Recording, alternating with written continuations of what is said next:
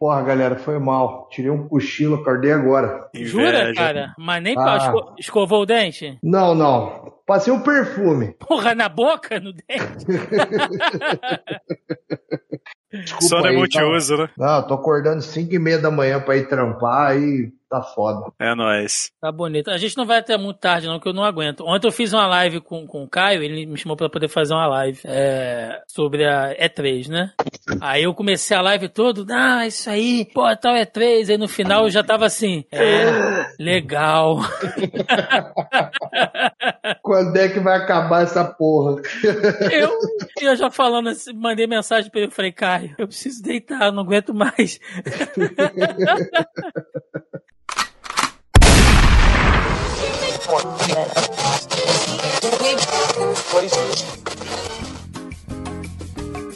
Você está ouvindo Zoneando, seu podcast de cultura pop, nerd e afins.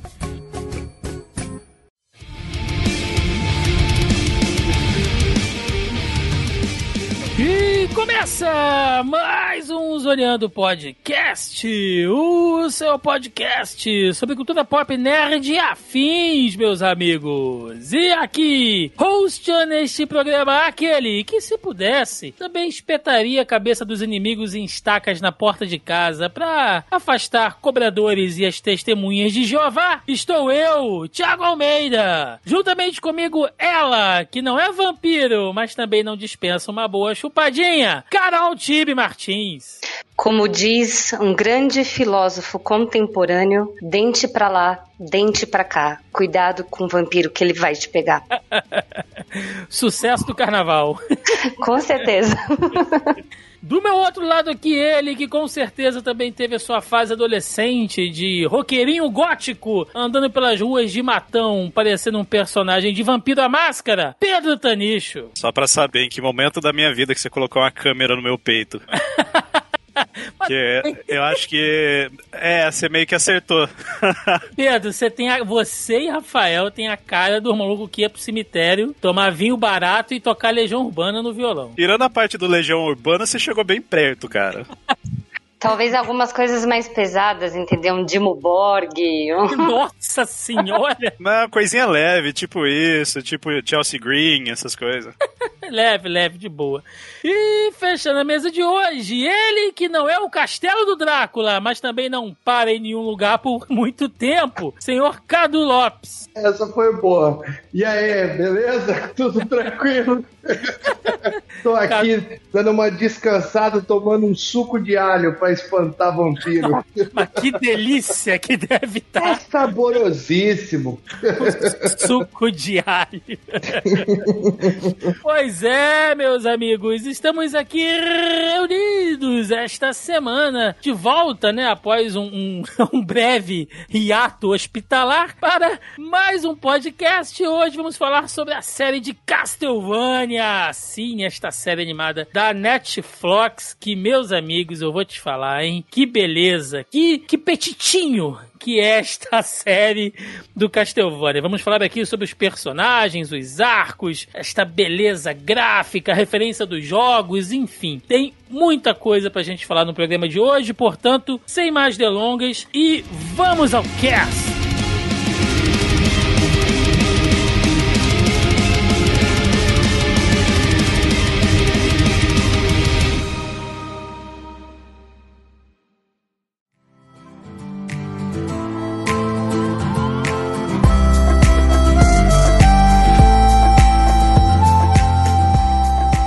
Meus amigos, nobres e caros ouvintes, espero que todo mundo esteja bem por aí. Bom, antes de começar o nosso programa sobre Castlevania da Netflix, eu quero dar um recado rapidinho. Na verdade, nem é um recado, né? Mais um aviso, é mais um bate-papo mesmo aqui com vocês, porque, afinal de contas, alguns de vocês devem ter percebido que ficamos algumas semanas parados aí, né? Pelo menos um mês parados sem ter podcast novo e tudo mais. E a razão é muito simples, gente. Eu tive Covid. Sim, fui agraciado, né? Só que não pelo nosso glorioso coronavírus e acabei ficando bem mal, bem mal mesmo. Eu não vou entrar em muitos detalhes aqui de como foi a experiência, quem quiser saber mais sobre isso, aí eu recomendo que escute o Zona em Quarentena, porque afinal de contas é lá onde a gente fala mais sobre esses assuntos de pandemia, de notícias. Então eu aproveitei o programa, né, o próximo aí que vai entrar no ar, que é o meu retorno lá também. O Denis e o Roberto foram levando lá, foram segurando as pontas durante a minha ausência. Então eu aproveitei a próxima edição do Zona em Quarentena para contar um pouco mais a fundo sobre a experiência. Então quem tiver interessado é só conferir o nosso próximo programa por lá. Mas eu quero fazer questão, gente, de mais uma vez dizer para todo mundo: levem a sério. Covid não é brincadeira. A pandemia não está acabando, pelo menos não aqui no Brasil. Ainda tem muito chão pela frente. Não estou falando isso para deixar ninguém aterrorizado, nem para fazer politicagem, nem nada disso. É porque só quando a gente literalmente sofre na pele, na carne, a gente sabe como a coisa é ruim. Então foram muitos sintomas. Eu tive praticamente todos os sintomas aqui. Não precisei ficar internado por muito pouco, mas foi uma experiência horrível, gente. Talvez uma das piores da minha vida, com certeza. Então usem máscara, tá? Previnam-se, evitem aglomerações o máximo que vocês puderem, álcool em gel, enfim. E quando chegar a hora de vocês, né? Se é que já não chegou, temos ouvintes aqui de todas as idades, vacinem-se, porque é extremamente extremamente importante. Tá bom, gente? É isso. Muito obrigado a quem mandou mensagem, quem se preocupou. Eu sei que muita gente nem sabia, nem fazia ideia, mas algumas pessoas mais próximas acabaram mandando mensagem ali pelas redes sociais e tal. Se eu não conseguir responder alguém, vocês me desculpem. É, realmente as coisas ficaram bem tumultuadas aqui, bem difíceis. Mas eu agradeço demais, demais da conta. Todo mundo que se preocupou, tirou um tempinho aí para mandar uma mensagem, mandar um desejo de melhoras. Tá bom, gente? Eu tava morrendo de saudade de voltar para cá para gravar, para fazer isso que a gente gosta, que é falar de nerdice com vocês toda semana. Eu tô fora da zona de risco, é o que eu posso dizer por enquanto, mas ainda estou me recuperando. Né? Se eu ficar fazendo muito esforço, se eu tiver que correr, subir uma escada, carregar peso, eu ainda fico bastante cansado, bastante exausto.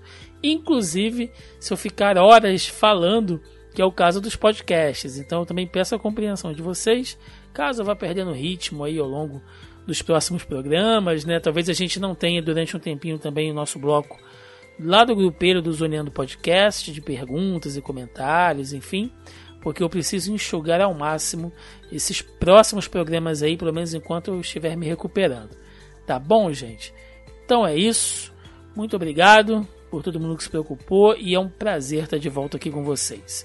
Então chega de enrolação e vamos lá para o nosso podcast sobre Castlevania na Netflix.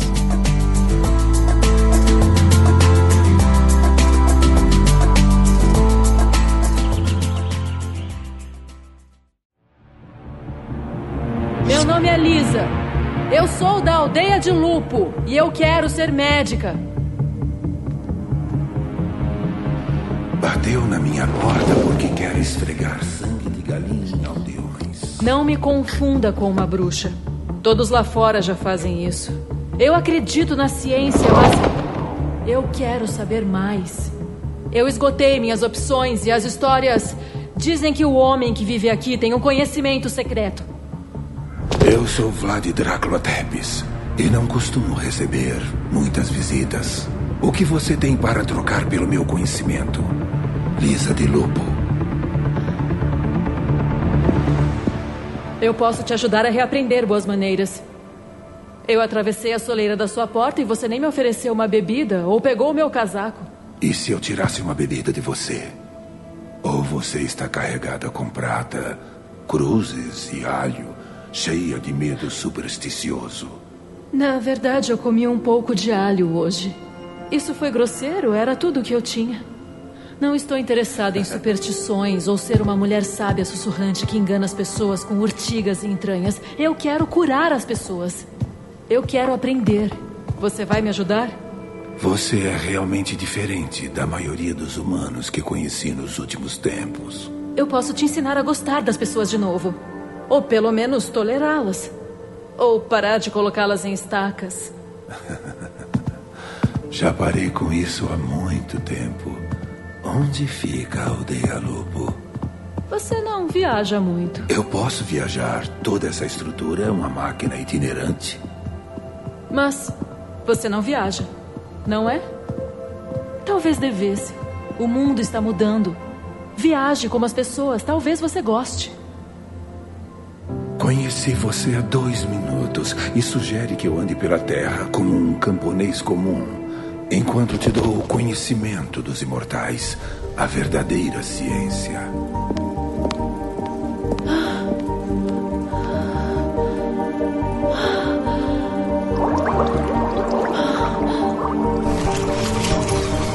Nossa. Eles não serão mais camponeses se os ensinar. Não vão mais ter uma vida tão curta e assustadora se tiverem medicina de verdade. Não serão supersticiosos se aprenderem como o mundo funciona. E por que eu faria isso? Para tornar o mundo melhor. Comece comigo. E eu começo com você. Acho que eu posso gostar de você.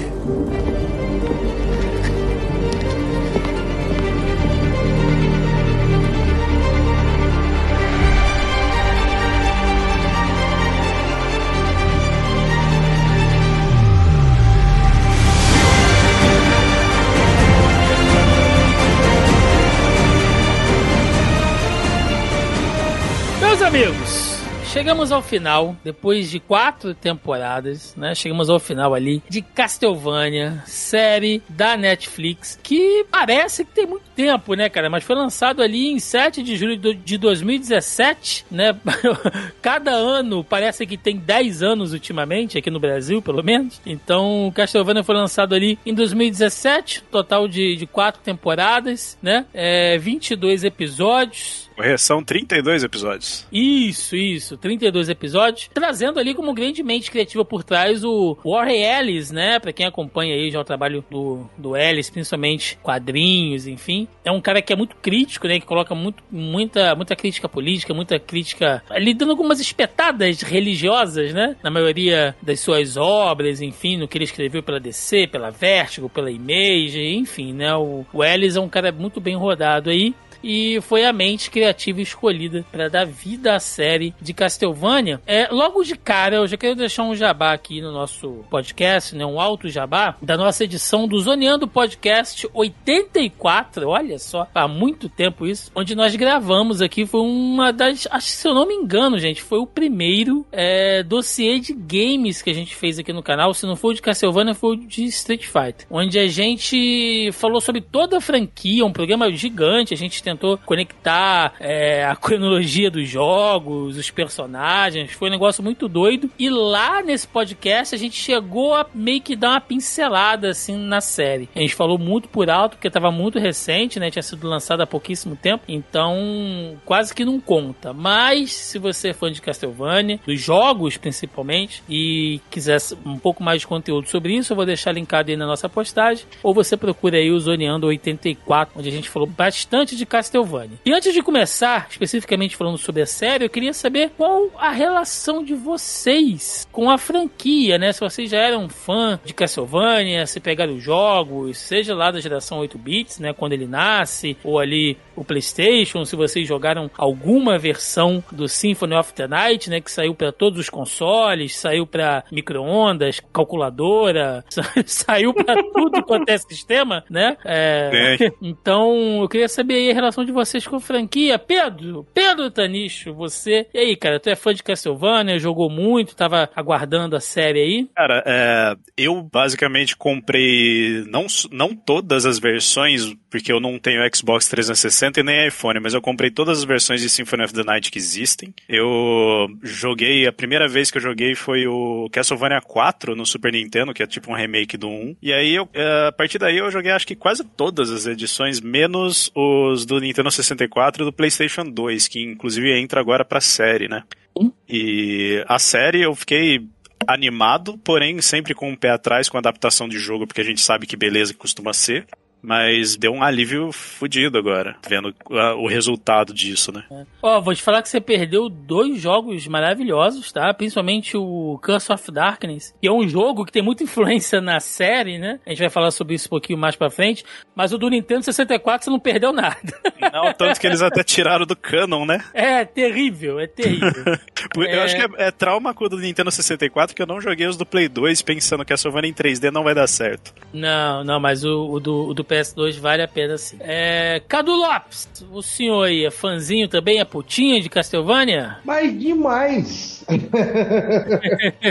Sou uma baita de uma puta de Castlevania. Mas assim, não joguei, né, todos, mas eu tenho um carinho muito grande pela, pelo jogo, pelo fato de que foi um dos primeiros jogos que eu joguei no Super Nintendo, né? Uma das primeiras é, franquias que eu gostei de jogar, realmente. Mesmo não tendo completado o jogo, porque eu joguei acho que o Drácula X, é, Castlevania X, eu acho que era o nome. Sim. E eu não conseguia vencer, cara. Eu não, não tinha essa habilidade. Eu era muito moleque e não, não cheguei ao final. Mas eu lembro que era muito divertido. Era um, era um jeito diferente de jogo. Era um, Bonito, era um né? jogo- Era um jogo bonito pra caramba. É, com os monstros bem definidos, né? Eu, e, e eu não entendia nada de inglês, então passou meio que batida a história. Eu sabia que era um cara com uma corrente, o que era diferente, né? Lutando contra monstros. E aí a gente vai envelhecendo e vai a- acabando conhecendo outras coisas. E o Symphony of the Night, pra mim, foi um espetáculo, um dos jogos que eu mais joguei, assim. É Play 1, né? Sim. do, do PlayStation 1, cara, eu jogava demais ele. Eu ficava horas ali tentando upar, tentando descobrir passagens secretas. Então, assim, é um, é um jogo que, que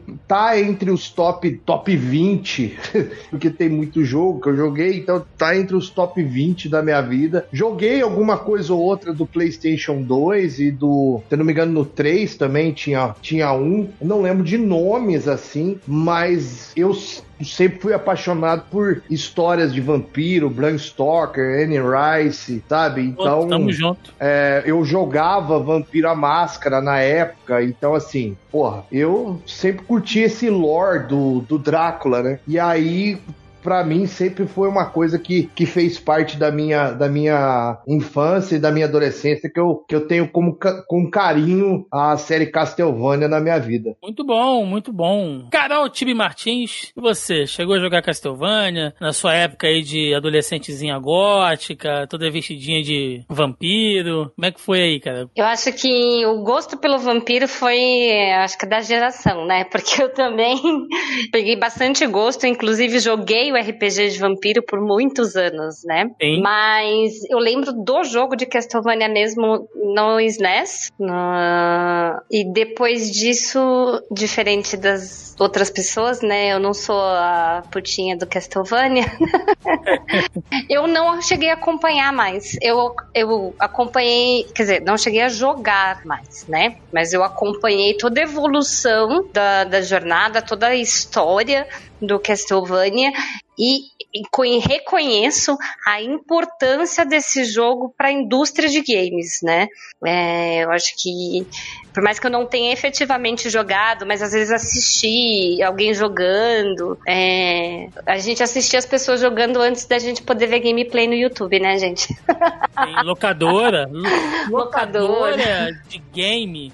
É o sapo, né? Cara, você entrava ali no, no- no final do- do- dos anos 90, sempre tinha um Symphony of the Night rolando em alguma televisão. E eu tenho um tio que gosta muito de Castlevania, então ele jogava muito e eu ficava acompanhando ele jogar. Eu cheguei a acompanhar, né, a, a trajetória, a, a história, mesmo que eu não fosse a jogadora. Detalhe, só pra falar o nível de putinha de Castlevania que eu sou, eu não, eu não sei se eu comentei isso num podcast de, de episódio de videogames que eu participei aqui com vocês, mas Castlevania Symphony of the Night é um jogo que eu jogo todo ano, eu completo ele, Uhum. e eu acabei de comprar ele pro Play 4 e peguei todos os troféus possíveis dele, só falta do Olha. Round of Blood agora. Que Já tem tatuagem? Dele não, mas pretendo fazer. Eu tenho um do Zelda aí, mas é, não vem ao caso.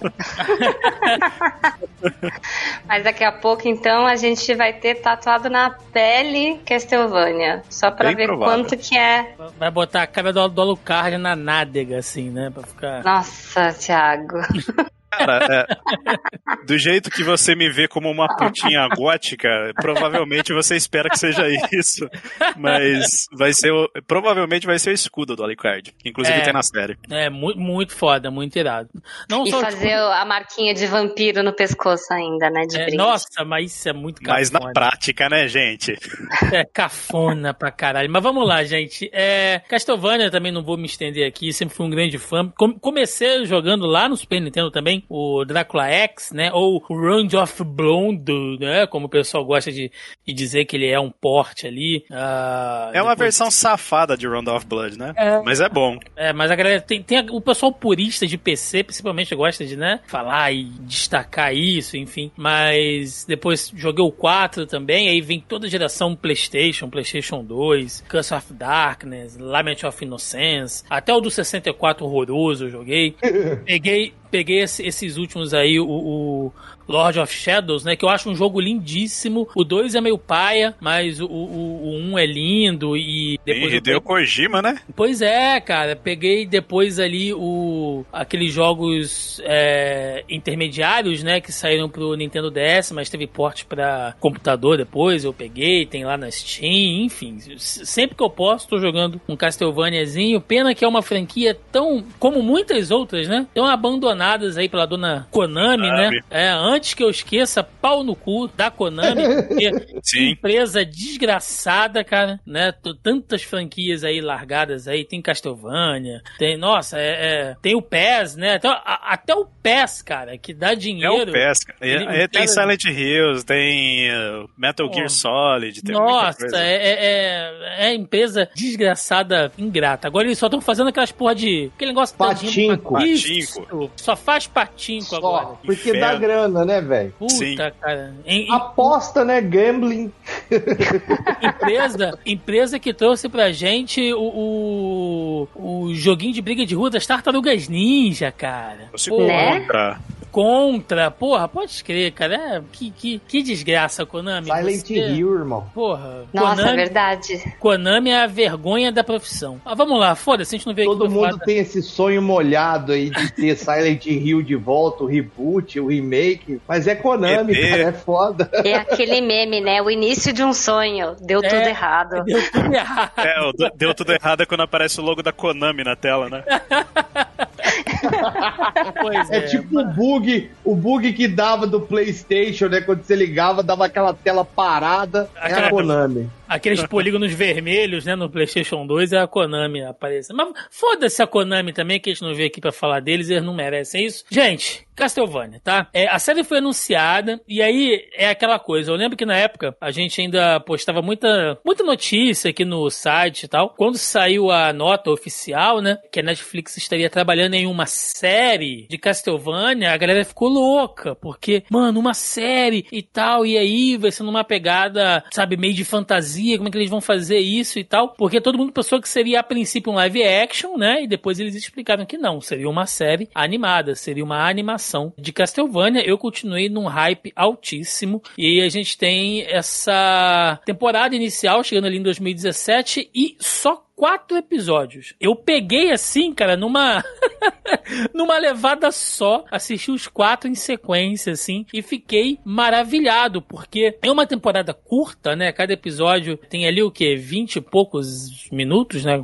Mas é uma temporada de apresentações. Né, eles, eles meio que te mostram ali quem é o. Claro que eles vão aprofundar a história dos, dos clãs, enfim, muito mais pra frente. Mas você vê ali o, o Trevor, né? E você sabe que ele é um Belmont, e que os Belmont estão praticamente é, extintos, né? Amaldiçoados, excomungados. Você tem a Sifa aparecendo ali, que ela estava presa, e aí o, o Trevor encontra ela, e a princípio eles meio que estão ali sempre discutindo o tempo inteiro. Você já tem o Alucard sendo introduzido logo nessa nesses quatro episódios iniciais e o Drácula, né? Você entende ali quem é o Drácula, por que aquela ira dele, né? E o que que ele tá armando. Então, são quatro episódios assim para te apresentar, olha, este é o mundo de Castlevania. É isso que você vai ver aqui. E de uma violência gráfica, né, cara? Uma, uma dublagem perfeita. São quatro episódios só que deixaram todo mundo com água na boca. Sim, cara.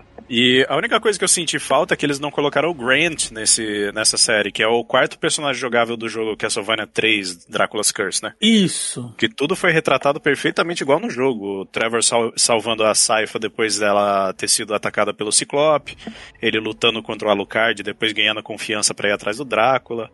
Eles pegaram cada ponto certinho e ainda desenvolveram uma história em cima de um jogo de Nintendinho, que é difícil pra caramba quando você não tem condições de contar uma história, né? Sim, sim. Lembrando que a história da série, gente, ela pega elementos de diversos jogos de Castlevania. Ela pega elementos ali do Castlevania 3, com a Cifa, com, com, com o próprio Trevor e tal, o Drácula, lógico, né? O Alucard, mas essa versão do Alucard da série é o Alucard do Symphony of the Night, né? Sim. Que a gente vê ali aparecendo. Você vai ter mais pra frente personagens do Curse of Darkness aparecendo ali também. Então, ela pega elementos, né? E eu acho que isso foi uma coisa que ficou, assim, logo de cara na série. Muita gente estava esperando que fosse ter uma série fiel a algum dos jogos, não, mas ela é uma inspiração, ela pega elementos é, da franquia de jogos e ainda assim ela consegue contar uma história original. E eu acho que isso é um dos pontos mais fortes, né, o Cadu? Você concorda cara, comigo? Cara, eu, eu vou ser sincero pra você, cara. Eu, eu fui assistir essa série aí com os dois pés atrás. É mesmo, cara? Eu fui, que eu falei, cara, adaptação. Pois é. é. Netflix, ah, o cara cancela tudo e tal. Só que. Rachou a, a cara. Rachou a é, cara. Cara, no primeiro, no primeiro episódio, quando eu vi o nível de violência que eles empregaram, cara. Falei, cara, que absurdo, mano. É muito bonito, assim, de. Não só a questão do storytelling, da, da história em si, né? A narrativa, mas também, poxa, você tem ali é, um, um design, né? A Powerhouse mandou muito bem. E você sente a evolução nas, nas quatro temporadas da Powerhouse, assim. Uhum. Tanto que o traço final, da luta final, é muito superior a tudo que eles fizeram nas duas primeiras temporadas, tá ligado? Então, assim, eu, eu não conhecia muito bem o lore. Eu sabia que eram, tinha os Belmonte, né, que eram caçadores de vampiro, que tinha ali. Eu nem, eu não conhecia a a, a, a é, Saifa, como é que é? Saifa. A Saifa, é, né? Eu não conhecia essa personagem, eu não tinha nem ideia de quem ela era. Aí eu até imaginava que ela tinha sido inserida na série, simplesmente para fazer um, um, um, triângulo ali, né? Não amoroso, mas um, né, uma triangulação com o Trevor e o, e o Alucard e ela é, tentando controlar o ânimo dos dois ali. Mas eu fiquei impressionado. Em quatro episódios eu queria, queria muito mais. E foi a mesma coisa com o Thiago. Assisti numa sentada na cadeira. Falei, porra, já acabou? ainda, então tô com, uma... com, ainda tô com, com, com, com um saco de salgadinho pela metade ainda, já acabou. É, né? exatamente. Meu fandango está na metade, eu quero comer o resto. eu consegui. Depois eu consegui fazer o que, o que eu fiz foi que saiu a terceira temporada, eu não assisti a quarta temporada, saiu, eu peguei e assisti tudo de novo, dos, do primeiro até eu o também. último episódio, numa toada só. Eu não fiz isso. E, não numa e eu polada, me ferrei, mas... eu me ferrei muito por conta que eu tava eu tava tão animado que eu tava naquela situação que eu ia assistir até de madrugada e eu tinha que acordar cedo para trabalhar. Tava fudido. É falar é. que eu, eu, eu acho que apesar de eu ter sido a pessoa que menos jogou aqui, né? É, e também, óbvio, né? A gente vai consumindo conteúdos de outros produtores e se é, envolvendo com a história indo um pouco mais atrás. Se você for olhar dentro das quatro temporadas, é, a primeira temporada é a que acaba, acaba sendo a mais fiel ao jogo. Justamente, eu acho que é pelo medo que eles tinham da rejeição do público. Então, eles precisavam dessa proximidade maior com o jogo nessa primeira temporada para trazer o universo para quem não conhece, mas ao mesmo tempo para engajar o público que é fã dessa franquia que é muito famosa. E, e se fosse muito diferente do jogo, jogo no- logo de cara da primeira temporada, talvez a rejeição fosse maior.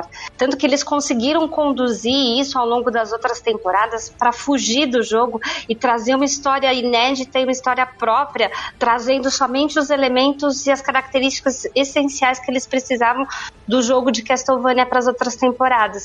E é uma história que, independente se você jogou ou não jogou, que nem o meu caso, né? é, que não acompanhou e não jogou to- todos os jogos, você consegue assistir essa história de uma forma independente de- do jogo. Uhum. É, e isso é uma coisa que eu achei muito boa nessa questão da construção e da narração nessas quatro temporadas. Porque tem os, os arcos que se fecham e as pontas que eles deixam abertas entre uma temporada e outra, né? E no final da quarta, para o universo expandido que eles prometeram que talvez seja entregue, você consegue assistir isso independente do, do jogo. E isso é muito positivo. E tem, e tem um lance também, né, Tibi? na- é, Cadu lembrou muito bem aí o trabalho excelente da Powerhouse, né? Tem, tem outros estúdios aí também envolvidos e tal, mas é, tem uma coisa na arte de Castlevania que ela. Ela é harmônica porque ela é um anime, né? A gente pode Sim. dizer Sim. que ela, ela é um anime, mas ela não consegue, assim, é, é- Como é que eu posso dizer? É aquele anime, mas que você olha e fala assim, não tá tão japonês, né? Eu, eu até É meio americano. cara. Eu entendo por quê. Porque eles quiseram copiar bastante. Você percebe principalmente nos traços dos olhos. Eles copiaram bastante o estilo da Ayami Kojima, que é a mulher que faz as artes desde o Symphony of the Night até Uhum. o Order of Ecclesia. Inclusive ela fez pro Bloodstained. Eu acho a arte dela maravilhosa. Os traços finos, né? Uma coisa Sim. mais. É, E cara. além disso, a qualidade técnica da animação, ela é, ela é bem alta, né? Então, é, quando você vai fazer uma animação, o que que acontece? Às vezes o desenho, ele é mais ou menos... é, Vai ficar meio estranha a frase, talvez. Mas ele é ou ele é mais ou ele é menos animado. É uma Sim. questão de... é, bem, bem técnica mesmo, né? De bits por segundo e... e- É, frames por frames por segundo, isso, desculpa. Obrigada por frames por segundo e, e o quanto de elementos dentro da tela você vai animar. é, e aí a gente vai entrar numa conversa aí mais densa que ter- precisaria de um profissional para explicar isso melhor. Mas Sim. a qualidade técnica da, da animação do Castlevania ela é, ela é bem alta, né, nesse sentido. Então a, a quantidade de movimentos, a fluidez que esses movimentos trazem dentro do traço, dentro da tela, eles fazem não parecer aquela animação mais rígida, mais é, enferrujada mesmo, né? Sim. E, e parece um filme. Eles conseguiram fazer um milagre aí, porque você percebe exatamente pelo frame rate da série que ela não tem um orçamento muito alto, porque cada quadro é um desenho diferente que você tem que pagar um artista pra fazer. E uh, quem fez a animação foi um gênio, porque pegou, acho que deve ser uns que uns 12 frames por segundo a animação da série. E dentro dessa quantidade de frames baixíssima, ele fez uma animação que não fica aquele negócio blocado nem travado. Ela fica bem dinâmica, né? Sim. Sim, Só pra gente fechar nessa essa temporada inicial, como eu falei, ela é muito de apresentação, mas logo de cara você ganha, ela te ganha, melhor dizendo, nessa proposta, porque você tá do lado do Drácula, cara. A temporada começa e você fala assim, que padres filhos da puta, assim, né? Porque você entende. Foda-se igreja. nossa. Isso Eu não Isso- ia falar isso, mas é isso que eu penso. Mas Ah. isso, isso foi uma, isso foi uma crítica na, na época. Eu lembro de, de ver isso, e até em alguns grupos de, de, de quadrinhos que eu faço parte, né? é, de muita gente dizendo, tipo, ah lá, o Warren Ellis metendo a opinião dele, porque o, o Ellis, em tudo que ele pode, nas obras dele, se ele puder dar uma fudida na igreja, ele faz. Mas ele não é que ele critica a igreja, ele critica essa religiosidade. Você vê que é, em diversos momentos, é, ícones, né, símbolos sacros são usados na série. Ele coloca ali a coisa bem do bem e do mal. A, a treta do, do, do, do Ellis não é com Deus, a treta dele é com a igreja, né, com os fanáticos, com os caras que Errado não tá. Pois é. Cara, e te falar uma coisa, isso aí tem a ver também com o que a gente tava conversando no Twitter hoje, que é aquele pessoal que quer buscar, que se acha fã, mas que quer buscar um motivo pra reclamar da obra, porque a história do Drácula é essa. Sim. A, a história dele é que a igreja foi lá e matou a esposa dele. Inclusive, Inclusive, isso tem no Symphony of the Night. É uma cena muito marcante que é a luta contra a Sucubus, cara. É verdade. Ele tava de boa e acontece tudo aquilo. E aí, meu, olha, eu tô, eu tô arrepiado aqui só de lembrar, porque eu tô falando com, com vocês e eu tô assistindo alguns trechinhos dos episódios aqui no celular. É, quando ele aparece numa coluna de fogo, só o rosto é dele. Maravilhoso. Na- cara, eu tô arrepiado aqui na, na igreja. E ele fala: Ô seus arrombados, vocês mataram a minha mulher. Eu dou um ano pra vocês se prepararem, que eu vou voltar. E aí vocês vão ver só um negócio. E a galera esquece. Maluco, se é comigo, eu já tô arrumando as minhas trouxas. Porque você. eu ia ser um camponês fudido. Eu, eu, ia, eu, eu ia ter o quê? Uma. uma mula, mano. uma enxada, né? E um saco de, de, de roupa. Com Eu ia ter- sorte. é, Não. eu ia meter o pé, Cadu. Eu não ia ficar lá. Tiagão, só do vagabundo aparecer num fogo, mano, eu já tava indo embora. Você acha que eu vou ficar esperando o cara falar na fogueira? Eu tô dando linha, rapaz. Você Numa tá dessa- louco. Numa dessa, meu rabo já virou do avesso, de tanto que eu me caguei de medo, você acha, cara? Não é, cara? E aí você tem aquele arcebispo, que, que- que- quer dizer, você tem o bispo que depois vira o arcebispo, né? Durante aquele Filho da ano puta. e tal. Que é um baita de um filho da puta. E não, a Que gente tá, mereceu.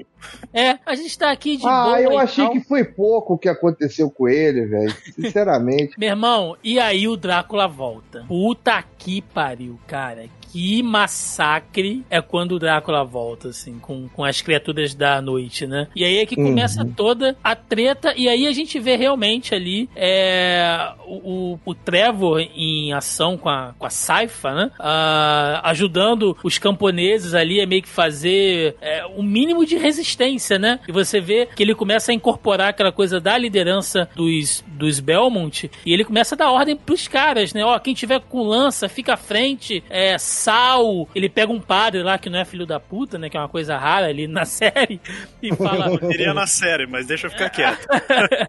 Você vai lá no poço, pega água benta, né, cara? Abençoa a água benta e tal. Então ele começa a criar uma, uma resistência e a Cifa dando. é, a Saifa, né, dando apoio. É porque eu sempre chamei a passagem de Cifa, gente, desde o do Castlevania 3. Então. É, Não tá errado. Foda-se, né? Então é, é muito foda, cara. É muito foda. E você vê que vai existir uma evolução, a gente vai falar sobre isso mais à frente, mas a princípio você vê que o próprio Trevor, ele cita isso, né? Ele fala, cara, eu tô enferrujado. Porque ele começa a série como um puta bêbado mendigo, assim.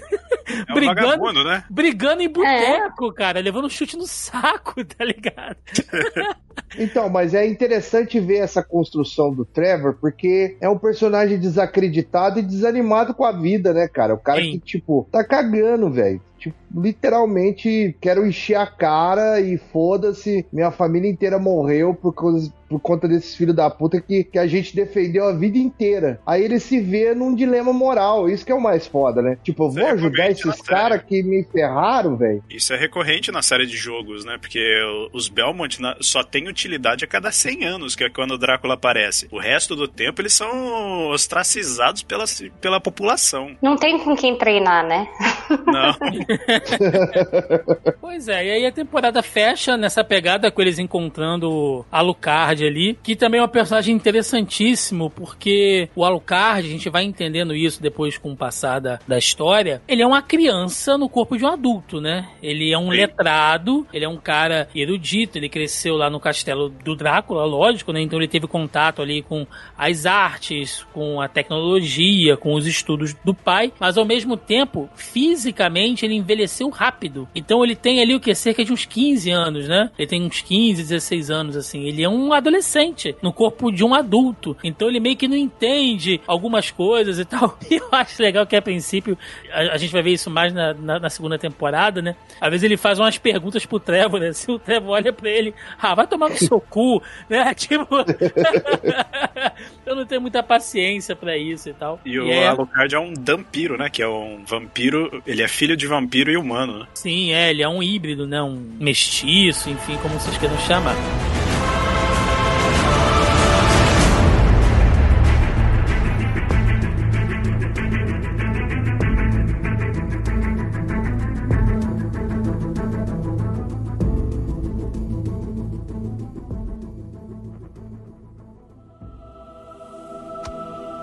Meu menino. Eu. estou matando o meu menino.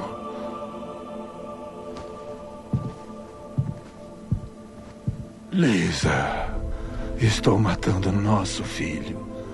Nós pintamos esse quarto, nós fizemos esses brinquedos. É o nosso menino, Lisa.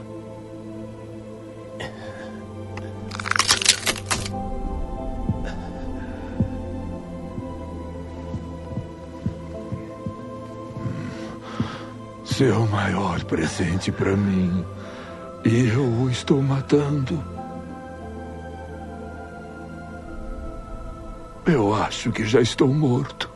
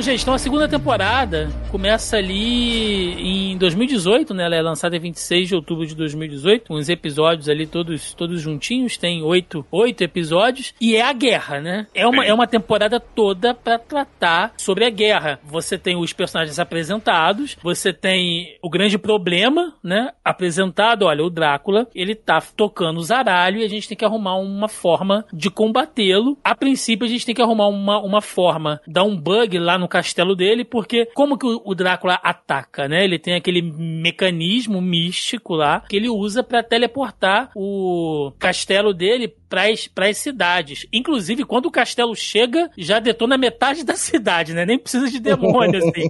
Já chega. É nível Watchman, né? É, Nossa, cara. linda a cena. Aparece, assim, dá um vórtice, o castelo aparece e tudo que tá no lugar dele é vaporizado, é destruído. Os nossos heróis têm que arrumar um jeito de fazer o castelo dar um bug pra eles chegarem lá. Senão eles nunca vão conseguir chegar até o Drácula. Então eles vão, ele- eles vão inclusive atrás, né, lá dos, dos escritos, lá dos, dos Belmont, e aí a gente começa a entender um pouco mais como, como, como funciona nessa mitologia do mundo de Castlevania. E por outro lado, é, antes do conflito, antes da coisa. É, é, antes da coisa ficar séria mesmo, né? A gente vê que o Drácula, na verdade, ele não tá fazendo tudo sozinho. Tem um conselho de guerra ali, né? Com vampiros. Sociedade vampírica, né? É, cara, e você vê que tem vampiros vikings do Oriente. É um- sabe, tem a, a, a gente é apresentado ali a chegada da lá da Carmila, né? Que chega Carmila. também toda imponente e tal. Então você também vê que os vampiros têm uma sociedade, né? E o Drácula tá no topo dela. Pra quem é muito acostumado com os jogos de Vampira Máscara, né? Que é o meu caso. Então você vai meio que identificando cada clã ali. É, Toreadora total, a Carmina. Total, entendeu? ah, eu acho que a Carmila tá mais pra um ventruzão. É. Ventru, é, pode ser. Tá mais pra um ventru. Ela Ela é muito política, né? Ela é muito. Sim. lá. O Viking é o Gangrel. É, É o o Bruhá. Bruhá. É o Bruhá. É, o Godbrand, né? Godbrand. É, o que eu Pois gostei da Carmila nessa série é que eles realmente entraram naquela ideia de que cada jogo ele tem um fo- uma forma diferente, então vamos fazer uma completamente diferente de todas e mais interessante, né? Sim.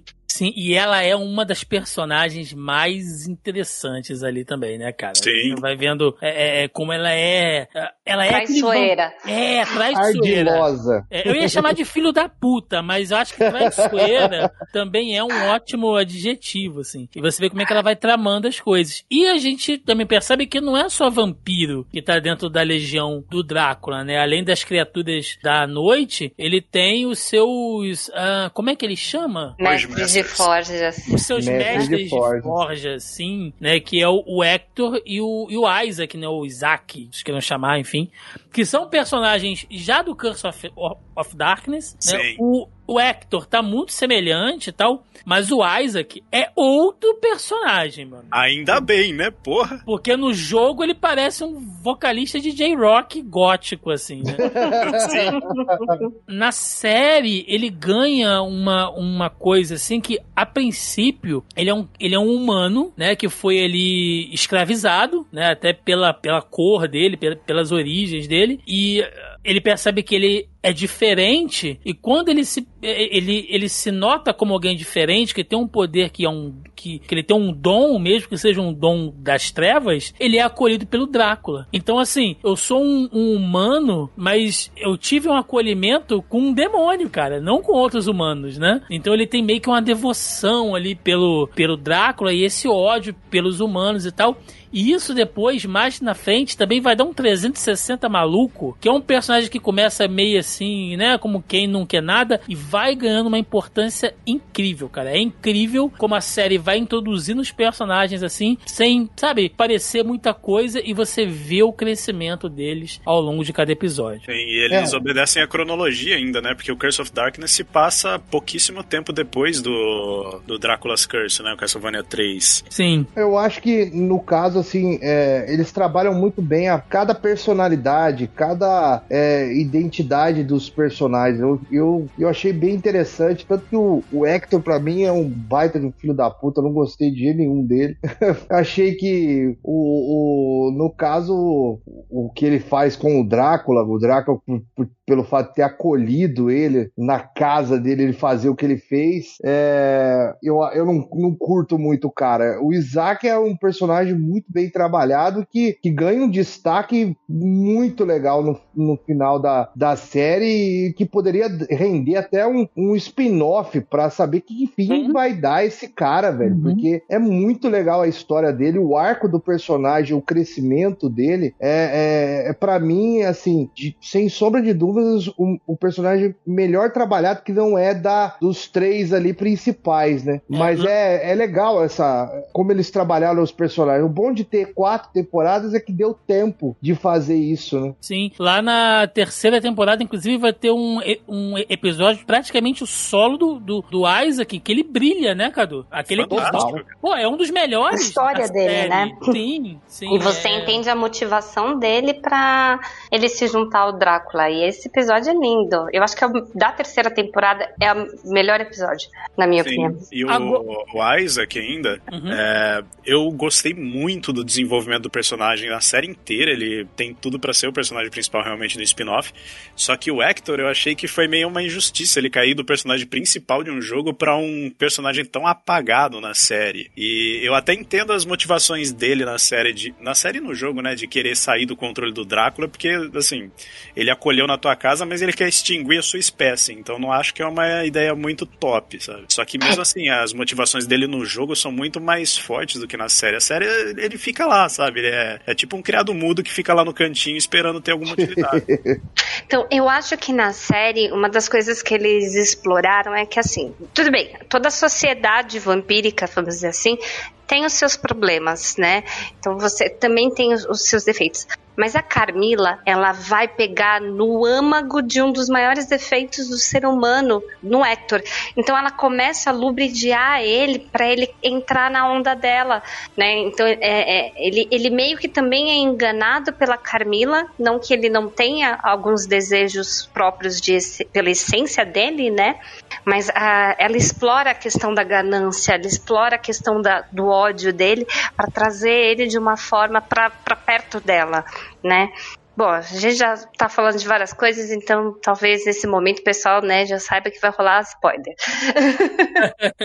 Mas a, a traição dele em relação ao Drácula, pela condução da série, você vê que vem parte dessa exploração do que a Camila fez de pegar algumas motivações dele e, e, fazer toda aquela história, todo aquele contorno e todo aquele lubridio dele, né?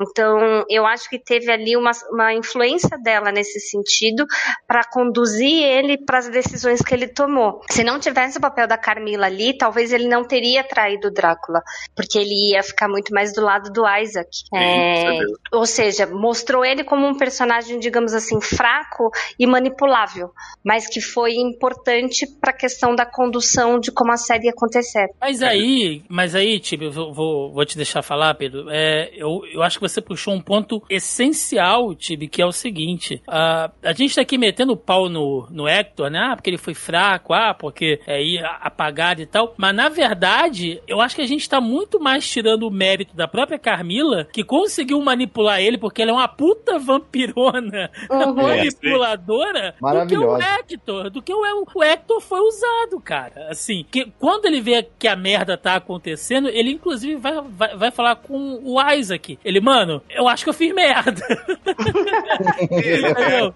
Ele tem uma cara perpétua de quem sempre tá fazendo alguma merda e tá do tipo aquele cachorro que fez a bosta e tá saindo de ladinho, sabe? Pois é, cara. Então, assim, eu acho até um pouco injusto a gente falar do Hector, porque lá na frente também ele faz um, uns lances que você vê que ele tá reagindo, né? Sim. Mas ele, mas ele tá totalmente dominado, cara. A Carmila é muito foda, entendeu? Você vê que ela seduz ele e, inclusive, a sedução dele, dela é é intelectual e física, né? Eles, eles acabam não tendo um romance, rolar é, um romance, alguma coisa assim, mas você vê que ela joga um charme, ela joga uma sedução em cima dele. E quando ele faz o que ela quer, ele mete uma corrente nele e fala assim: agora você é meu escravo. Tá agora você é meu popetizinho, entendeu? Ex exatamente. Meu petzinho. É, e, e, essa manipulação continua depois do tipo ah, primeiro que a gente tirou realmente o crédito da Carmila simplesmente jogando o Hector pra baixo, do tipo qualquer um manipularia ele, né? Que não é verdade. É. Mas é, depois que ela prende ele na, na coleirinha e leva embora, ele, ela continua essa manipulação colocando a Lenor pra cima dele, né? Sim, sim. Que é, aí... ele fica lá, ele tá, já tá isolado da humanidade há tanto tempo. Você coloca a novinha dando em cima do cara, ele vai acabar sim. em algum momento fazendo merda. E, e é aí é, é outro é um, momento. Que é um outro arco também que vai dar uma revida. Todo arco arco começa de um jeito e ele dá uma reviravolta. Sim, pra caralho.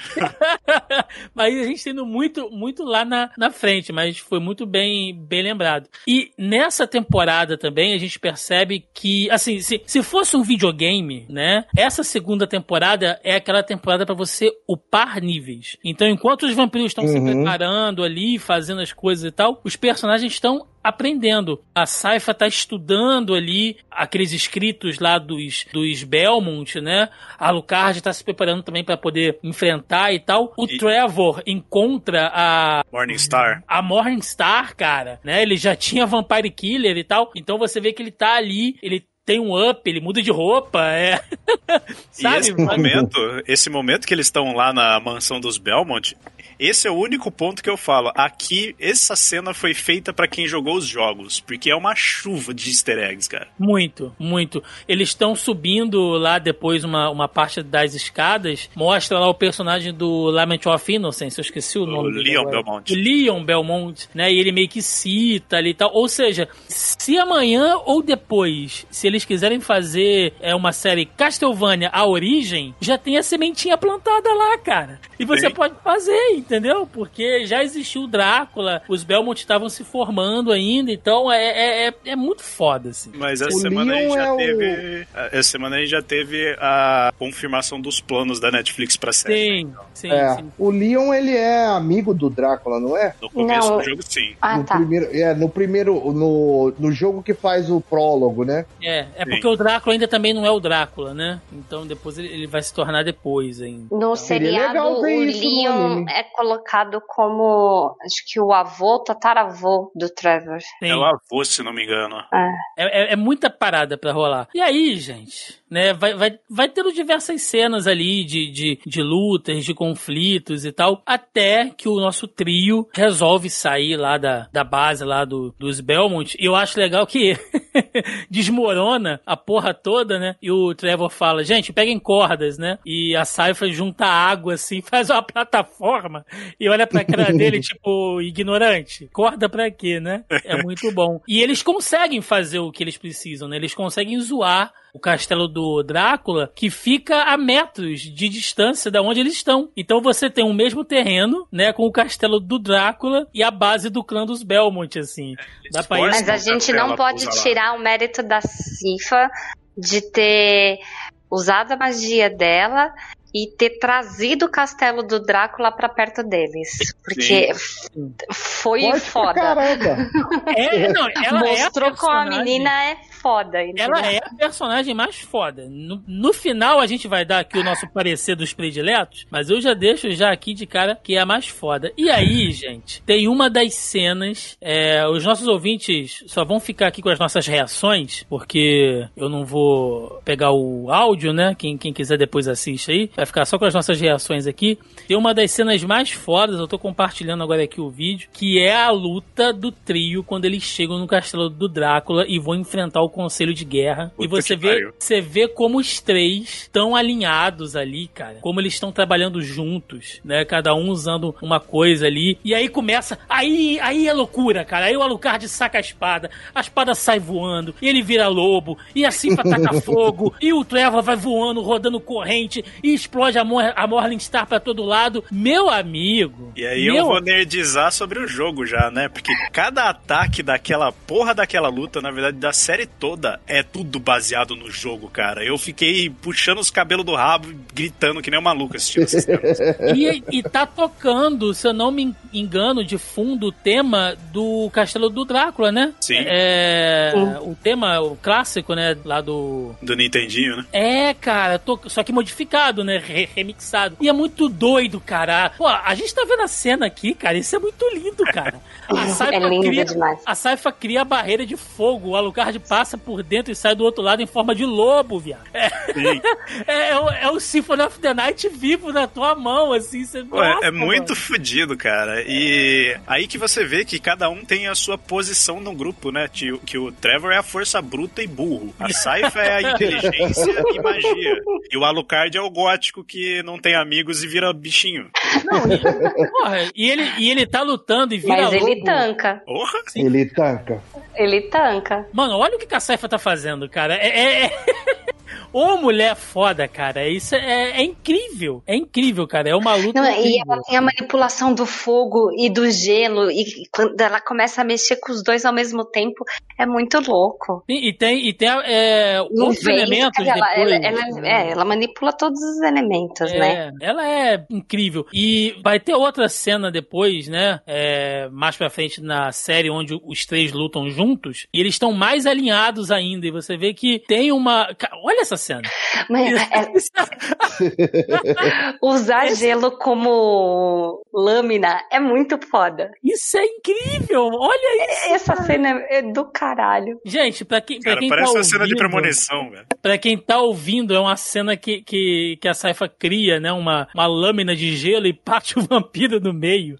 Mas é, é, é tão Isso incrível. ficou lindo mesmo. Né? E, e o, o Trevor é isso aí, é força bruta e sai dando correntada e taca fogo e, e, e foda-se. Olha, o que que- olha isso, mano. A crítica, isso, isso aí é do Richter Belmonte, mas eu deixo passar, ok?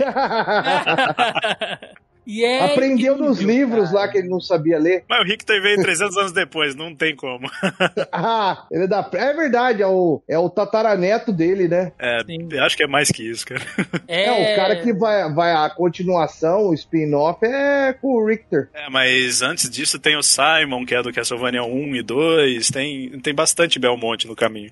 É, é, in- é incrível, cara. É, é- é uma parada assim sensacional, né? E aí eles vão pra luta final contra o Drácula Drácula, que é uma luta assim. Ela é. Fo... Eu, eu, eu, não acho ela graficamente tão fodona quanto essa que a gente tá assistindo agora, né? É, essa aqui é pra você pular na cadeira e ficar doido, né? Isso aqui é um presente pros, pros fãs de, de toda a franquia, enfim. Mas a luta do Drácula, ela é cheia de simbolismo. A morte dele é dentro do quarto do Alucard, né? E ele, e ele olha pro quadro, e ele olha ali aqueles brinquedos que ele fez com a Lisa, pro Alucard e tal. Ele começa a chorar, cara, e ele fala para ela: é, Eu não sei o que eu tô fazendo, eu tô matando o nosso menino. Ali você vê que ele perdeu. É. Ali ele tá assim. Que ele, ele só tem dor, cara. Mano, eu tô passando pano pro Drácula, bicho. Você vê que ele tá. é, cara, porque você vê que tudo que ele fez, assim. Humanizar o personagem, isso ficou massa, né? Tudo que ele fez é, é, é, dor que ele tá sentindo, né? O ódio dele, a dor, você vê que ele tá. Ele, ele não quer dominar o mundo. Ele não quer sabe, ele só quer botar para fora todo aquele ódio e tristeza que ele tá sentindo pela perda da mulher amada, assim. É, é, é uma tragédia, mano. É uma história de amor e é uma tragédia ao mesmo tempo, é né? quase shakespeariana. Sim, de certa forma, sim, cara. E o Drácula, durante a série inteira, quando ele aparece, você percebe que ele não tá fazendo aquilo com ódio. Você vê que ele tá completamente indiferente das coisas, ou até com tristeza pra caramba. Ele, você nunca vê ele do tipo agressivaço ou feliz. Ele tá sempre pra baixo, pra porra, assim, do tipo.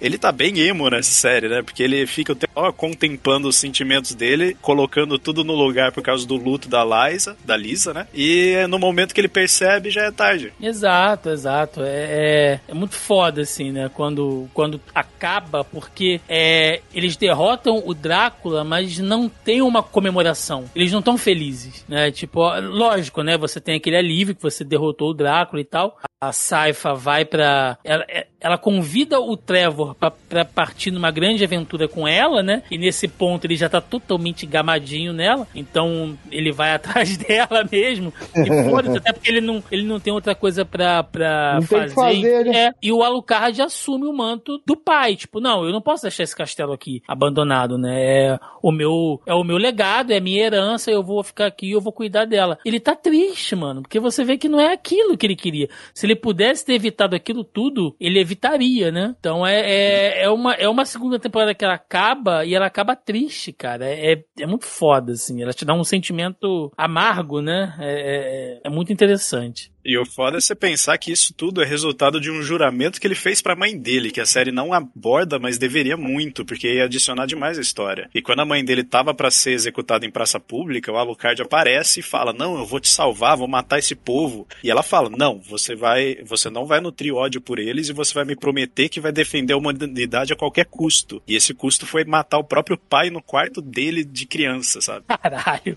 isso é muito é traumático pra cacete. Tá merda, mano. Isso é Tanto que ele fica depressivo o, o, as, as duas próximas temporadas, ele fica numa depressão da porra. da mãe. Sim. Saudável para qualquer pessoa, né, gente? Vamos lá. Não, Muito. Se, se você tiver algum trauma Mandar familiar... Mandar seu pai para o inferno, literalmente.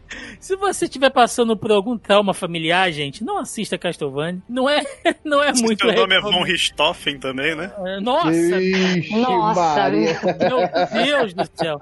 É... Aí é apelação. Desculpa.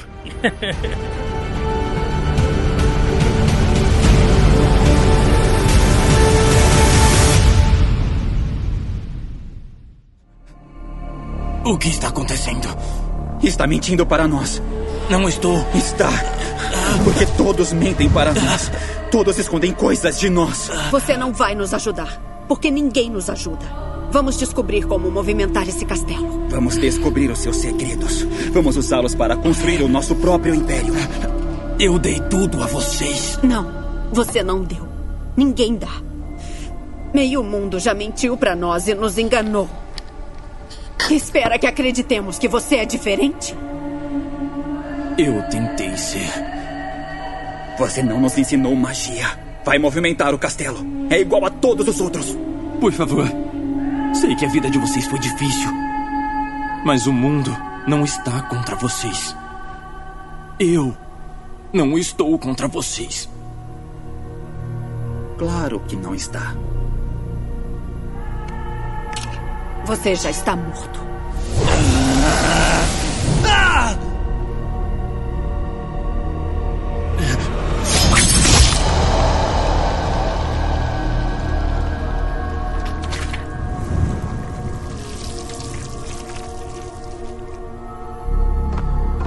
Eu disse que meu pai não gostava de armas mágicas.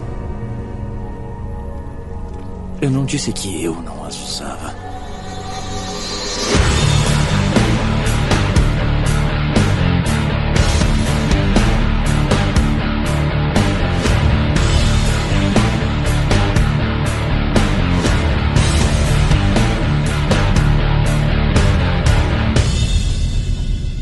Bom, gente, e aí temos a terceira temporada de Castlevania. E aqui foi uma temporada muito criticada pelos fãs, né? Tô usando aqui entre aspas os fãs e tal. Logicamente, não, vamos falar sério. É, é, eu, eu, eu respeito, eu até entendo algumas críticas que as pessoas fizeram, porque você tem a temporada inicial, né? Que a gente falou aqui, que ela tá apresentando ali muitas coisas. Você tem essa segunda temporada que é frenética o tempo inteiro. É essa maluquice que a gente viu aqui, essa empolgação, e ela termina, né? De uma maneira que você quer saber o que vai acontecer. E a terceira temporada, ela é uma temporada assim, é, de muito diálogo, talvez seja a temporada com mais cenas de diálogo assim. Ela é uma temporada de multinúcleos, porque você vai ter o Alucard lidando com aquelas situações lá no castelo que a gente vai falar já já, né, lá dos lá dos caçadores que chegam lá, enfim. Você tem é, as incríveis aventuras de, de, de Saifa Benalds e, e, Trevor Belmont, né? Pelo caminho da fantasia ali, os dois, né? Enfrentando demônio e tal. Até que chega naquela cidade e acontece um monte de coisa bizarra, né? Até infanticídio tem lá naquele lugar. Então a coisa vai ficando cada vez mais e mais pesada. Você tem o Hector e todo um novo núcleo de vampiros, porque quando o Drácula morre, você abre uma, uma brecha de posição de poder dentro daquela sociedade vampírica. Porque quem vai assumir agora, né? E a Carmila e o conselho dela resolvem é, meio, meio que fazer isso dominando outros vampiros e humanos. Então ela tá preparando ali a, a guerra dela também, e pra isso ela precisa do Hector. E você tem o Isaac, que lá na segunda temporada que a gente não falou, né? Ele é meio que banido lá do castelo do, do Drácula. O Drácula tenta salvar ele. Tenta não, né? Salva ele, banindo ele lá para um deserto. E você tem também o arco dele entendendo que é realmente a humanidade e que nem todo mundo é o filho da puta que ele acha que é. Né? E aí ele começa a pensar também naquilo que o Drácula queria. E ele vê que realmente é, aquilo não era o mais, o mais correto e que ele pode usar o dom dele de maneiras diferentes. Então é uma série, é, é uma temporada muito mais contemplativa, de diálogos, mas acontece tanta coisa do ponto de vista de personagens, cara, que eu acho sensacional, assim. Né? Eu entendo a, a crítica de quem gosta de ver luta, pancadaria e tal, mas eu fico até triste quando as pessoas falam, ai, ah, mas a terceira temporada é chata, né? Não acontece nada. Mano, olha a, olha a história que tá sendo contada. Eu acho que a questão é que é, a série apresenta um ritmo no começo. Nesse segundo, é, na segunda temporada, esse ritmo cresce. E aí, quando você chega na terceira temporada, o ritmo cai muito. E dependendo do como você assiste, que daí é uma questão de hábito, né, do consumidor, hoje a gente assiste tudo em duas telas, né? Então é se, se você assistindo o seriado na, na, televisão com o celular na mão, mas quando chega nessa parte que ela é extremamente densa e contemplativa e, e que você precisa prestar atenção, muita gente deve ter perdido detalhe. Por isso que vieram as críticas, entendeu? Porque você tá tá fazendo mais de uma coisa ao mesmo tempo você não tá 100% focado para entender todos os detalhes da trama, né? E eu não lembro quando que foi que saiu a terceira temporada, mas teve acho que um, um ano e pouco, né, de diferença. Foi menos de um ano. Não, foi, foi mais de um ano. Saiu foi mais de um de ano. 2020. A outra saiu em outubro de 2018. É, ficou um bom tempo ali para poder sair. E, essa, e esse gap um, de tempo para um ritmo mais caído, não foi todo mundo que foi reassistir. Não foi todo mundo que foi ver um recap, né? Então, é, esse gap muito grande faz você não engajar tanto, porque você já esqueceu muita coisa. Então, foram alguns pequenos detalhes que eu achei que o ritmo prejudicou. E tanto que quando eu fui, é, fui assistir a quarta, eu falei, nossa, tem alguns detalhes que eu não lembro, né, da terceira, porque para mim passou muito batido. Foi realmente uma das temporadas que menos me engajou. E aí foi onde eu falei assim, ah, vou reassistir desde o começo para eu não perder os detalhes, né? Porque a terceira, eu lembro que na época realmente, por questões de mudanças de hábito mesmo, muito tempo sem, sem ter assistido, esse ritmo caído comeu essa parte, né? É, faz a gente fugir a atenção.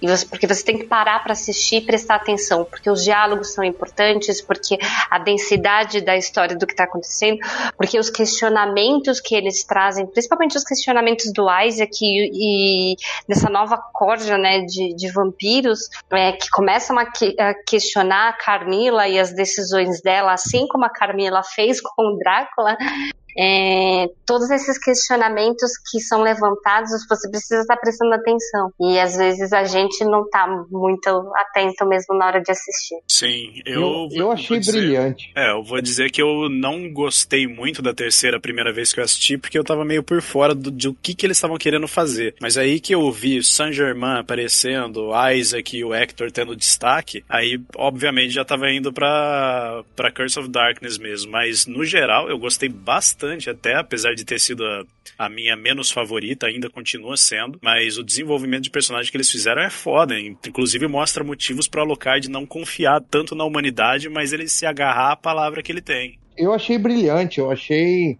olha, é, é, difícil, é difícil dividir, assim, separar por conta da quarta temporada ter um final que é destruidor, velho. Questão de, de luta, de, de história, de desfecho de história. Mas a terceira temporada, para mim, fica pau a pau com a, com a, quarta, no sentido de que há uma.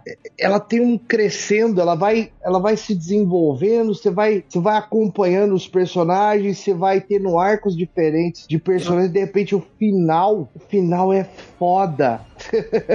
É porque parece que as coisas estão jogadas, mas elas se encaixam, né, o Cadu, de uma maneira orgânica é... no final, assim, é... O arco do Alucard, com aquela situação acontecendo com ele, ele vivendo uma angústia, uma depressão sozinho, de repente chegam duas pessoas que podem ser a salvação dele, e aí a gente vê aquela construção do que você falou, Thiago, que é, que é a inocência de um adolescente, de um jovem, que não percebe que ele tá sendo ludibriado né? Uhum. E aí ele cai no conto da carochinha e dá no que deu, deu no que deu, e eu, eu sinceramente, eu tava esperando que fosse em outra cena.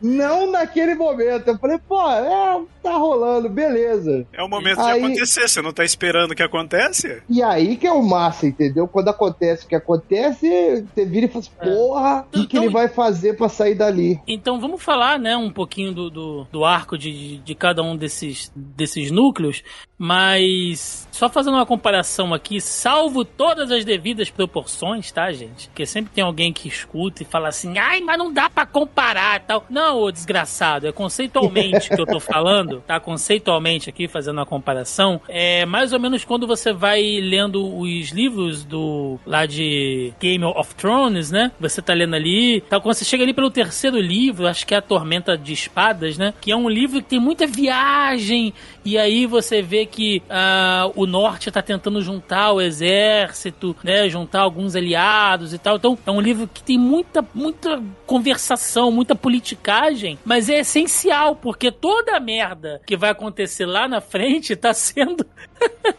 arquitetada aqui, né? E essa terceira temporada, ela é mais ou menos isso. Mas vamos lá, vamos falar primeiro, vamos deixar o arco do Alucard pro final, que é polêmico, né? Sempre tem as polêmicas aí. Vamos falar aqui do Trevor e da, e da Sifa, né? Da Saifa, enfim. Eles estão vivendo uma aventura, né? Andando por aí, quase uma coisa de videogame, indo de cidade em cidade, vila em vila, matando ali alguns demônios que fugiram, né? Lá do, lá do Drácula e tal. Estão todo namoradinhos, né? Estão tão, tão todos felizes ali, até que eles chegam naquela, naquela vila que tem aquela seita maluca, né? Tem aquele juiz ali que é meio que como se fosse o, o Lorde ali, né? Como se fosse o, a autoridade maior política daquela vila. Você vê que ele tá lidando, que, que a dupla tem que lidar ali com aqueles monges loucos ali, né? Que, que você vê que não é uma coisa muito da igreja convencional, lembra um pouco aquela igreja ortodoxa russa, criança, né? Até pelo É, visual. Até o visual.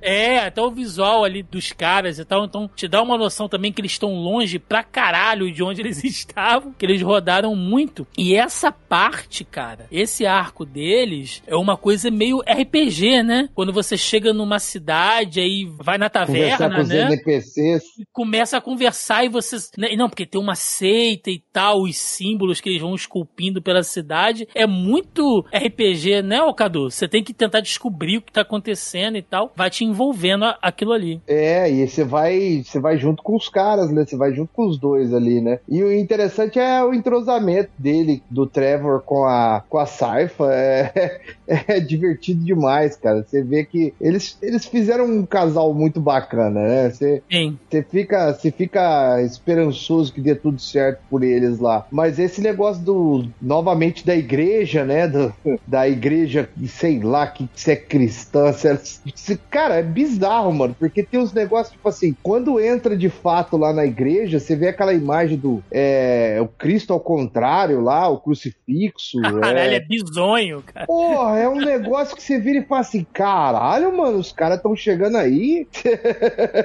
é muito foda. Eu, eu, sinceramente, eu gostei muito desse arco. Os diálogos do, do Isaac é, é coisa, sim, primorosa. As coisas que ele vai descobrindo, né? Que é, ele vai se descobrindo, né? Ele percebe que é, no, fim das, no final das contas, né, talvez não seja o melhor caminho para ele tomar ali naquele momento, né? Mas ele ainda segue com o objetivo dele firmado, né? Que ele quer, quer vingança, ele quer matar vampi a vampira lá e já era. Só que ele vai se descobrindo e eu, eu gosto desse lance da evolução do personagem. O cara não fica parado, tá ligado? E todos os personagens têm, têm essa, essa evolução, é muito legal. Sim, Isso sim. aqui é, um, é o personagem mais interessante da série e é nessa temporada que a gente vê isso. O desenvolvimento do personagem é maravilhoso, assim, ele realmente questionando o que, que é ser um humano, inclusive aquela, aquele momento que ele puxa um dos monstros pra um canto e, e começa a conversar com ele, é, é foda. E essa é a temporada das side quests, né? Sim, sim. Que é justamente. A, a, a gente vai, vai falar do, do, do Isaac agora, né? Já que o Cadu puxou aí o gancho. É só pra fechar essa parte do, do Trevor com a, com a Saifa. É lá que eles descobrem que tem uma galera que tá querendo trazer o Drácula de volta, né? Então. é, começa com aqueles monges malucos e tal. Porque aí você vê como é que as pessoas são loucas, né? Pra você ter o bem de Deus, né, aquele bem divino, você tem que ter o mal. Então você tem que ter o Drácula de volta, porque o mal ele é divino, porque ele também foi criado por Deus, né? Tipo, pra você ter é, é o equilíbrio do Yin Yang, só que visto por um bando de maluco. por uma seita de maluco, né? E é por isso que os caras querem trazer o Drácula de volta. E é um negócio doido e tal. Então, ali, naquela vila, você percebe que talvez, quer dizer, você, você o Trevor e, e- e a Saifa percebem que o grande problema da série também não são só os demônios, não são só os vampiros, enfim, são os humanos também, né? Que o, o mundo é cheio de gente filho da puta, assim. Ca- Cara, se, falo, mas se- Thiago, isso é desde a primeira temporada que mostra. Sim, mas Da ali vai. Mas, mas ali vai te dando uns choques de, de realidade e a própria Saifa, o, o, o Tibi, tem uma. Quando ela descobre que o juiz usava aquele, a- aquela estrada lá das maçãs pra matar as crianças, Nossa. Que ela, que ela para assim e ela, mano, por que você tá fazendo isso? Tipo, o que que tá acontecendo? A gente já derrotou o Drácula. Não era pra existir esse nível de maldade na, no mundo ainda, né? Mas não, cara. Isso tá vindo de uma pessoa que até ah, duas horas atrás você tava conversando com ela de boa e você descobre que o cara é um puta psicopata Né? né? E, e- e isso vai quebrando o personagem. Tanto que no final, é, quando eles resolvem tudo lá, que eles acabam com a seita e, enfim, né, que eles estão indo embora, o. O próprio Trevor fala pra ela, né, que ela tá toda triste, porque fudeu todo o rolê deles, né? Ela tá super deprimida.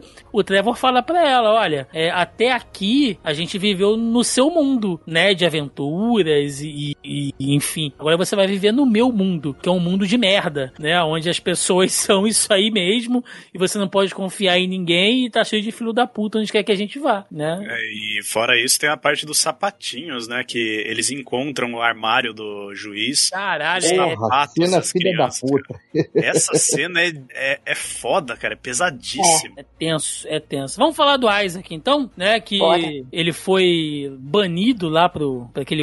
Ali seria mais ou menos um Oriente Médio, né? Que ele tá no meio de um deserto ali e tal. Eu sei que ele dá a volta, aí depois ele pega um barco, um navio, aí volta pela Europa ali, acho que ele tá pela Itália, mais ou menos alguma coisa ali. Enfim, ele dá um rolê fudido até chegar, é, e aí ele passa por essas evoluções, por esses questionamentos quase que filosóficos, como o Cadu citou, até que a gente vai pro episódio, né, que, que, eu- que eu citei anteriormente, que é quase um episódio específico pro Isaac, que é a da cidade onde o mago tá escravizando aquelas pessoas. E ali o Isaac ganha um novo ganha, ganha um propósito de vida, porque até então ele nunca tinha tido a oportunidade de ajudar as outras pessoas por ajudar, né? Tipo assim, não, eu tô te ajudando, eu tô libertando você porque é o correto a se fazer, né? E que episódio, meu amigo? Aquele mago poderosíssimo controlando uma cidade inteira e o Isaac mandando as legiões de criaturas da noite. Porra, é, é incrível, é incrível aquele episódio. E a- introduzindo um vilão recorrente na Castlevania que todo mundo sempre na hora que chega nele já começa a ficar meio e agora que eu faço, que é o Legião, né, que é a bola de corpos Sim, controlada por mágica. Sim. Foi uma É um- cena maravilhosa. A cena é muito boa. É um personagem que ele vai aprendendo muito também. E aí ele. Antes ele queria matar o, o Hector. E aí depois ele fala: Quer saber? A grande questão não é o Hector. A grande questão é a Carmila. E o que ela tá fazendo tá errado, né? Então ele, ele vai indo, seguindo por esse, por esse caminho, por esse pensamento aí. E continua evoluindo muito. Bom, não podemos deixar de falar então, já que a gente citou aqui. Vamos falar do Hector. Que essa temporada o bicho sofre, hein? Nossa. Puta que Nossa. pariu. Uhum. Fala aí, Tibi. Escreve. O cara tá pelado, no frio, largado numa cela, escravizado. Tá É, muito prim- fudido. primeiro ele vira puppet da Camila, né? E aí essa cena dele é, de pet, pelado, apanhando que nem ninguém merece, né? Apanhar do jeito que ele apanha. E aí depois que ele ainda é jogado no, na cela, é, vem uma outra vampira da, conversar com ele e falar que ela é mais política, né? E falar, não, Alenor, né? é, Eleanor, que vou te deixar confortável, vou te, te deixar. é, porque você é útil pra gente, né? E eu não posso te tratar dessa forma, sendo que você tem um trabalho a fazer. E ela começa a conversar e lubridiar ele, né? E quando ele acha que ele conquistou a confiança dela e quando ele acha que é, eles estão se apaixonando, ela vai lá e faz o quê? Mete um anel nele e fala: agora você é o meu cachorrinho. Faz um laço de sangue com ele, né? Seria tipo um laço de sangue com ele ali. Faz, né? Um anel que ele não pode ir contra ela e nada do que ela fala, e então ela diz que, ela- que ele não pode ir contra as irmãs dela também. Exatamente. Mas aí eu, eu, eu deixo um questionamento aqui pra vocês, né? É, eu acho que a manipulação que a Lenor faz com ele ainda é diferente do que a própria Carmila faz, porque pra Carmila o Hector é um lixo, é só uma ferramenta, é um humano, entendeu? Então ele é, por mais que ele tenha um poder e tal, ele não é ninguém, assim, ele é só Ele é gado. Ele é gado, ele é inferior. É. Mas a Lenor, ela, ela enxerga al- alguma coisa nele, né? A princípio eu acho que ela fica até com pena dele, mas depois a humanidade do Hector, eu acho que vai conquistando ela, né? Vai criando uma espécie de amor entre os dois, que não é aquele amor paixão, mas é uma coisa tipo, eles meio que se completam, né? Ela enxerga nele assim, porque ela tá vivendo ali só entre vampiros, cara, o tempo inteiro. E aí você tem alguém que é um humano, que tem sentimentos, que tá vivo, né? E você vê que ela sente muito isso, assim. Eu, eu, eu, eu não sei se eu tô viajando muito, mas eu percebo muito dessa relação entre os dois. É, é- é Eles quase desenvolvem um carinho, né? Acho que é, tem ali um, um afeto entre os dois que é criado e é desenvolvido, né? Não chega, eles quase chegam, né? Quer dizer, eles vão pra cama. Então, Mas tem essa questão do, do carinho que foi desenvolvido entre os dois. E ela vê ele como um objeto de interesse necessário para o objetivo que ela quer atingir. E mais todos os questionamentos, a questão dela poder conversar, né? Porque o que acontece? A gente tem quatro vampiras. A gente tem a Carmila, que é guerreira, aí tem as outras duas que são um casal, e elas também começam a questionar a Carmila e, e se perguntar se o que a Carmila quer fazer tem sentido, não tem sentido, mas pelo fato das duas serem um casal, elas acabam deixando a Leonor de lado. E, ela encontra no Hector alguém no qual ela pode conversar, no qual é, é, tem o mesmo nível intelectual, digamos assim, para bater um papo, consegue acompanhar tudo isso, porque ela tá sozinha ali. A Camila tá surtando no, nos devaneios dela de dominação mundial e ela tá sozinha. Então ela encontra essa força no Hector, mas ao mesmo tempo ela precisa provar para as irmãs que ele vai ser o puppet dela, né? Que ele vai ser o, o cachorrinho dela e que esse pet tá sob controle. Então ela vai lá e mete o anel nele. Talvez é um pouco até de reflexo do cargo dela dentro da sociedade dos dessa sociedade nova de vampiros, né? Porque, como vocês falaram, a própria Carmila e mais uma das vampiras são guerreiras, são lutadoras. A, a outra... Estriga e a Morana. Isso. Uhum. E, a, e uma, a outra, ela é a estrategista, né? Ela que faz o É, a- planejamento de guerra, né? Morana é a estrategista e a Estriga é o tanque de guerra. Sim. É o tanque, e aliás, que tanque maravilhoso. Porra! É.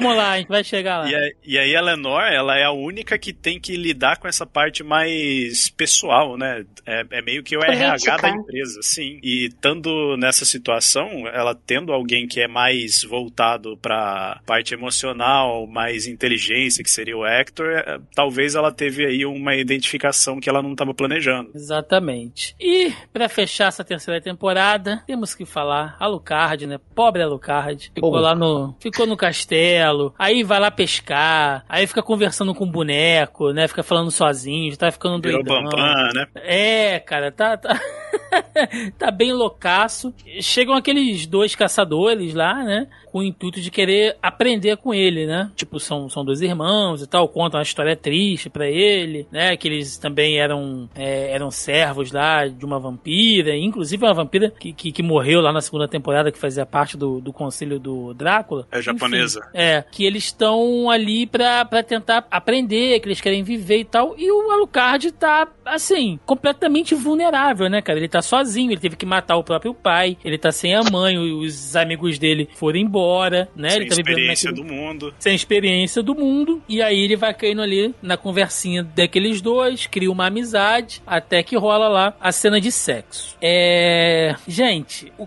que eu vi de reclamação e porque eu falo ah, polêmica e tal, por mim, sinceramente, por mim é a coisa mais simples do mundo, porque vamos lá, ah, porque o Alucard é gay que ele deu a bunda e tal. Antes de tudo, ele deu, mas ele comeu também, tá? E, e, e não que isso faça diferença nenhuma, porque ele tava ali tendo um- uma relação entre casais e tal, mas, gente, o Alucard nem é um ser humano. Essa questão de gênero, de, de, de homossexual, de bissexual e tal, isso não faz o menor. Ele não tá nem vivo, entendeu? Pra um vampiro, se o cara tá se relacionando com a mulher, com um homem, com, com um cachorro, isso não, isso não importa, cara. Isso não importa, sabe? As pessoas ficaram nessa, nessa maluquice. Ai, mas porque o Alucard, no mangá do Castlevania do Symphony of the Night, ele tem uma esposa e tal. Beleza, fera, mas é, aqui na série não é assim, cara. Entendeu? E ele tá se descobrindo ali. Aquilo ali é o primeiro contato íntimo que ele tem com outro ser vivo. Então, caralho, vamos sair desse. É é um conservadorismo maluco, cara. Que a galera entra assim numas neuroses, tipo, ai não, mas o Alucard é tão foda. É pena que ah, ele é gay. Não é gay, mas e se fosse? O que que tira da, da, da poderosidade do Alucard ele ser gay ou não. E outra, assim, é, pessoas bi também se casam com pessoas do, de- do gênero oposto e não tem nada a ver, sabe? Eh, Se ele se encaixa ou não em algum gênero, isso não vem nem a questão. Não vai adicionar nem retirar nada da série nem do personagem. Não, mas, mas que fosse, Pedro. Então, Olha tudo que o Alucard fez até ali. Enfrentou o Drácula, enfrentou vampiro, virou lobo, um monte de coisa. Aí teve uma relação bissexual. Ah, não, aí. Aí acabou esquece. aí, aí acabou. Aí não vale mais nada que ele fez. Ah, Eu fico muito tudo, feliz. né? Não, eu fico muito feliz que dentro do meu círculo eu não vi essas reclamações. Também não. Que as pessoas do qual eu convivo não reclamaram disso e simplesmente falou, ok, bacana, legal. Pô, cara, eu vi muito. Isso aí foi o que mais rolou.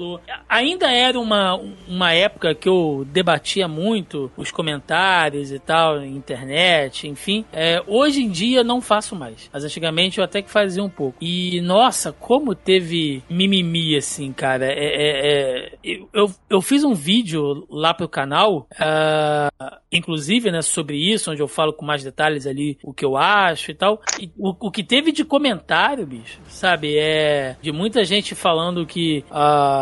Muita gente também dizendo que, que acha bacana, né, que achou legal e tal. Mas, por exemplo, eu tenho aqui, ó, o Jamal Everton, aqui, ó, que ele, que ele falou: respeito a análise, mas não concordo com 99% do que foi falado. Isso é querer explicar o inexplicável, querer colocar algo aonde não existe. Eu teria Hum. mil, eu teria mil argumentos aqui pra dizer do porquê eu sou contrário a isso. Não tenho preconceito nenhum contra nada. Capaz. Respeito, respeito, respeito totalmente a opção sexual. O finalzinho do vídeo, onde você fala que você não gostou, que reclamarem, estou de acordo com eles sim. E como fãs têm direito de reclamar sim. Afinal, o principal alvo dessa série é voltada para os fãs. Apenas uma coisa que eu concordei com você: a série é boa sim, mas essa parte não ficou legal mesmo. Isso foi um ato de querer causar polêmica, mas de uma forma totalmente errada. Cena totalmente descartável. Não existe isso de querer inventar uma série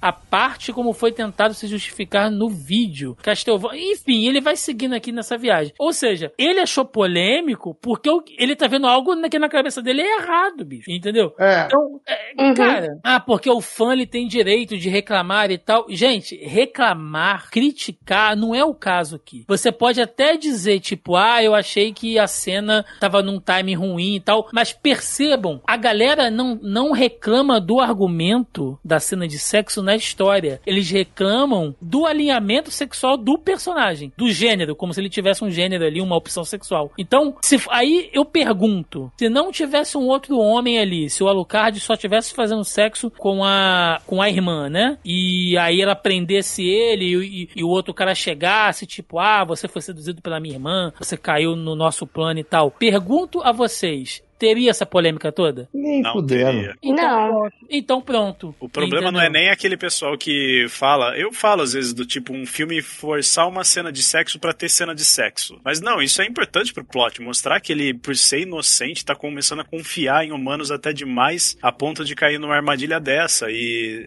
realmente, assim, ele é extremamente inocente, não sabe como o mundo funciona. E aí ele tá simplesmente livre de, de qualquer tabu, sabe? Ele não tem essa noção pra ele. Que é o natural. Não, não é assim.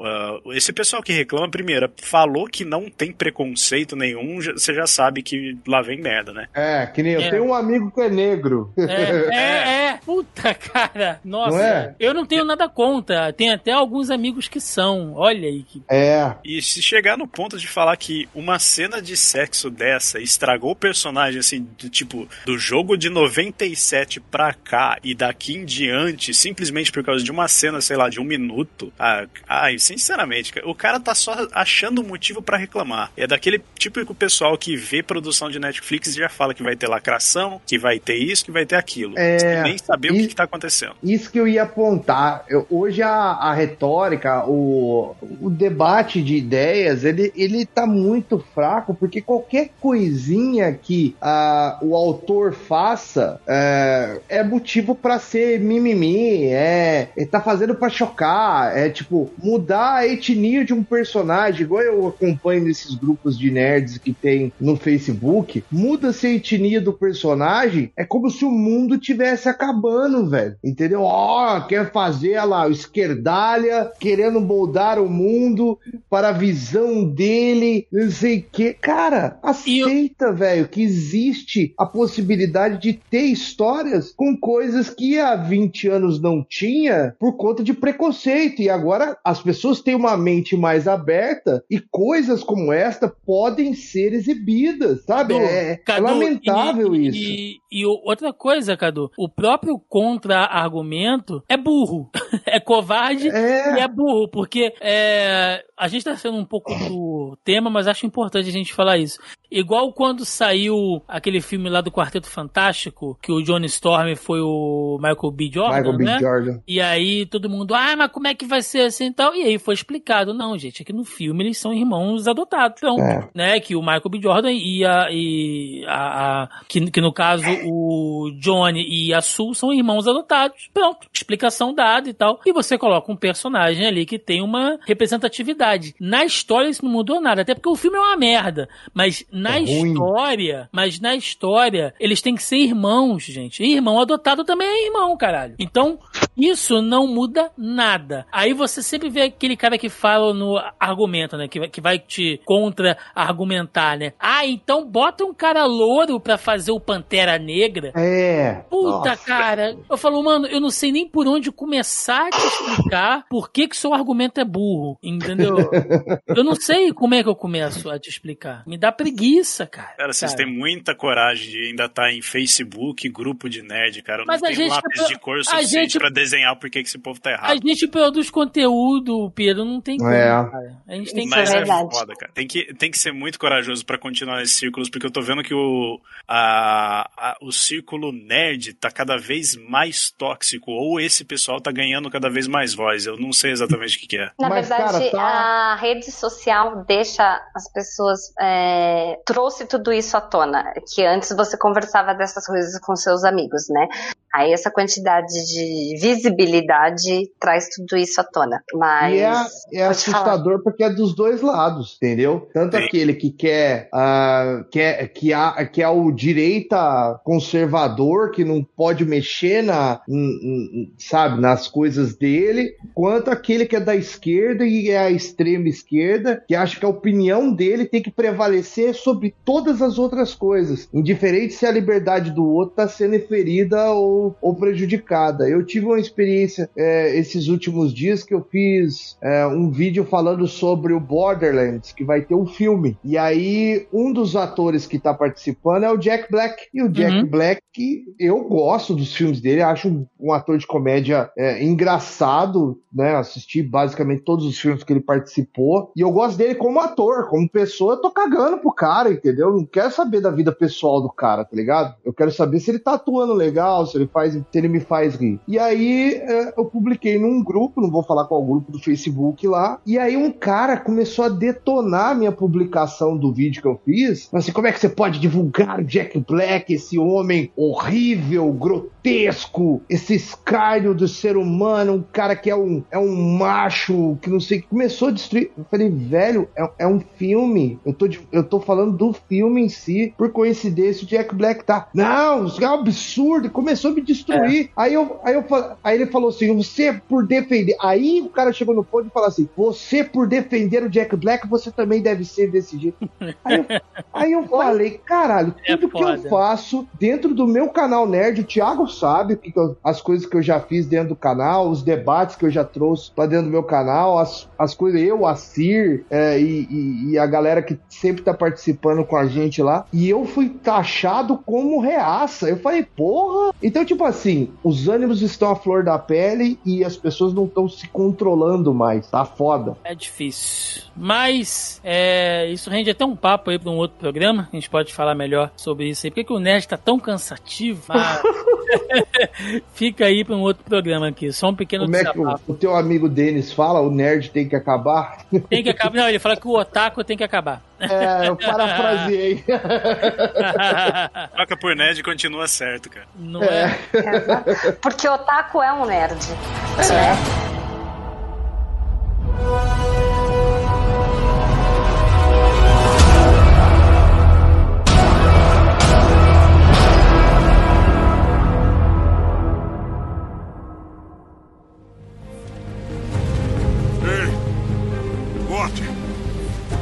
Eu quero falar com você. Me conhece? Eu sou Trevor Belmont, da Casa Belmont. É claro que eu conheço você. Encontrar e reconhecer coisas é o que nós fazemos. E você, com certeza, é uma coisa. Eu fui colocado aqui no amanhecer da vida na Terra para me alimentar do último suspiro de cada um de vocês. Eu sou um pouco mais do que uma coisa.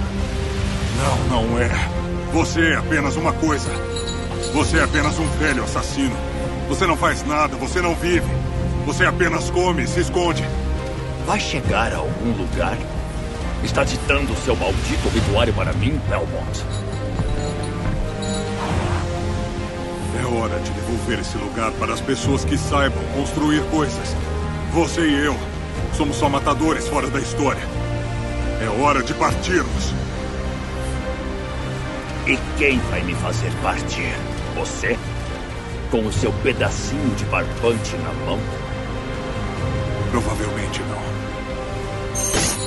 Mas vamos tentar uma última vez. Pode ser.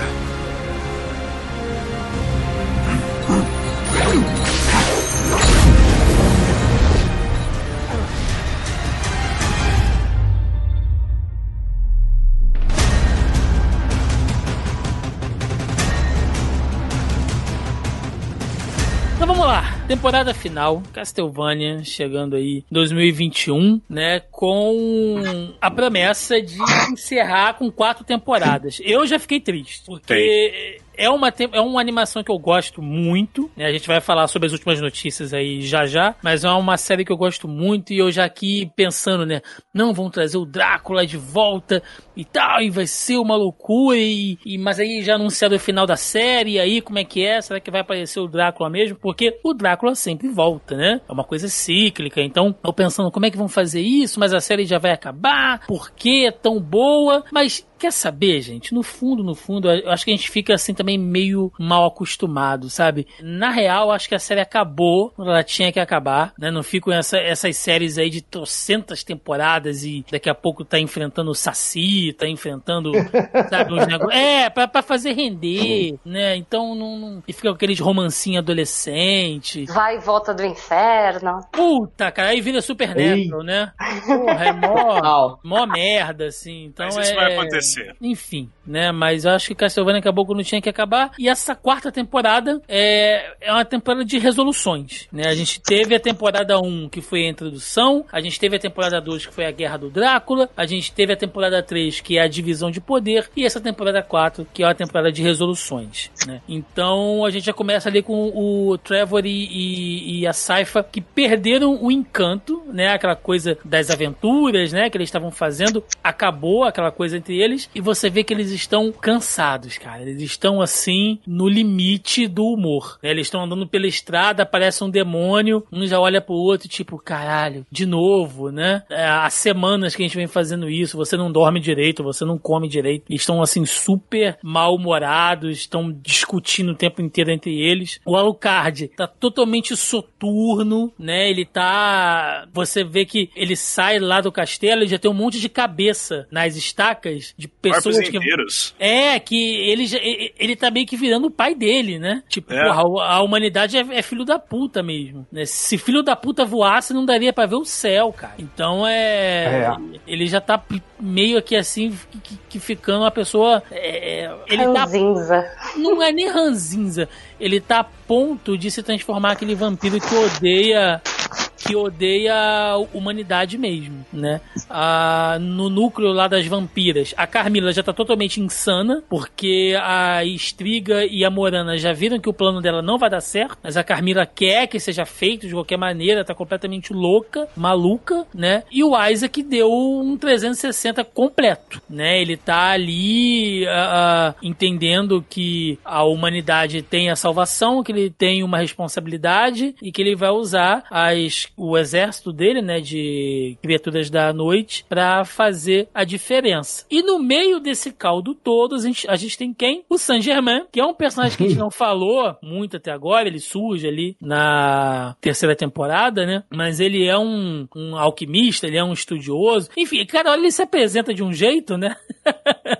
bardo, erudito e tal, enfim. Ele vai evoluindo ao longo dos anos, né? É, mas que na verdade ele é um alquimista, né? Ele estuda ali a, a, a coisa dos alquimistas e ele tá em busca do labirinto infinito, que é uma espécie de portal, né? Que é uma espécie de, de que, quer dizer, é uma espécie de um portal não, né? Ele é uma, uma dimensão intermediária entre mundos ali, para você se ligar a outros mundos e dimensões, enfim, porque ele perde alguém dentro desse lugar e tudo que ele tá fazendo até então na série é para conseguir controlar, ter acesso àquilo ali e atrás dessa pessoa que ele perdeu, né? Dessa, dessa mulher que ele, ele perde lá, a mulher amada dele. Todo o plot dessa temporada a guerra lá dos vampiros, né? Lá da Carmila. E a galera que quer trazer o Drácula de volta. E aí você entende que tudo, tudo, na verdade, é um plano da morte, né? A morte, a entidade morte, que eles, eles explicam, mas fica no ar, né? Que a morte não é realmente a morte, ela é um, um, uma entidade, ela é um espírito muito antigo que absorve essa energia é, é, é meio que necromântica, né? Tudo que ela tá fazendo ali, ela tá meio que manipulando o Saint Germain pro Saint Germain acessar o labirinto infinito e trazer o Drácula do inferno, porque afinal de contas o inferno é uma dimensão, né? E, e através disso ela, ela pode trazer o Drácula de volta. Mas ela quer trazer o Drácula de volta da forma mais cruel possível, cara. É Bem muito. bizarro. O plano da morte é muito cruel, cara. É, é, é uma parada assim, porque ela quer trazer o Drácula e a Lisa juntos e colocar as duas almas. E é por isso que ele precisa, que ela precisa de um alquimista, né? Ela quer colocar as duas almas dentro de um corpo. E isso vai trazer um A2, isso vai enlouquecer o, o, o, espírito do, do Drácula e vai fazer ele simplesmente pirar e outra guerra insana contra a humanidade. E um monte de gente vai morrer e a morte vai ficar mais forte. Mas ela Porque quer. a guerra passada começou justamente por conta da morte da Liz. E se Sim. eles trouxessem somente a alma dos dois, a Liz ia conseguir convencer o Drácula a não ir contra a humanidade. Então precisa ser de uma forma esdrúxula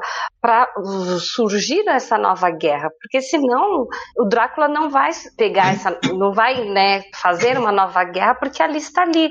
E essa foi a motivação dele. Mas é muito cruel, Tibi, você pegar Não. a alma de duas pessoas amadas e meter as duas numa dor dentro de um único corpo. Você vê que quando eles voltam ali, porque ele consegue trazer os dois de volta, né? Você vê que eles Sim. estão numa, numa dor que transcende o corpo físico, cara. É muito cruel. É praticamente cientologia, né?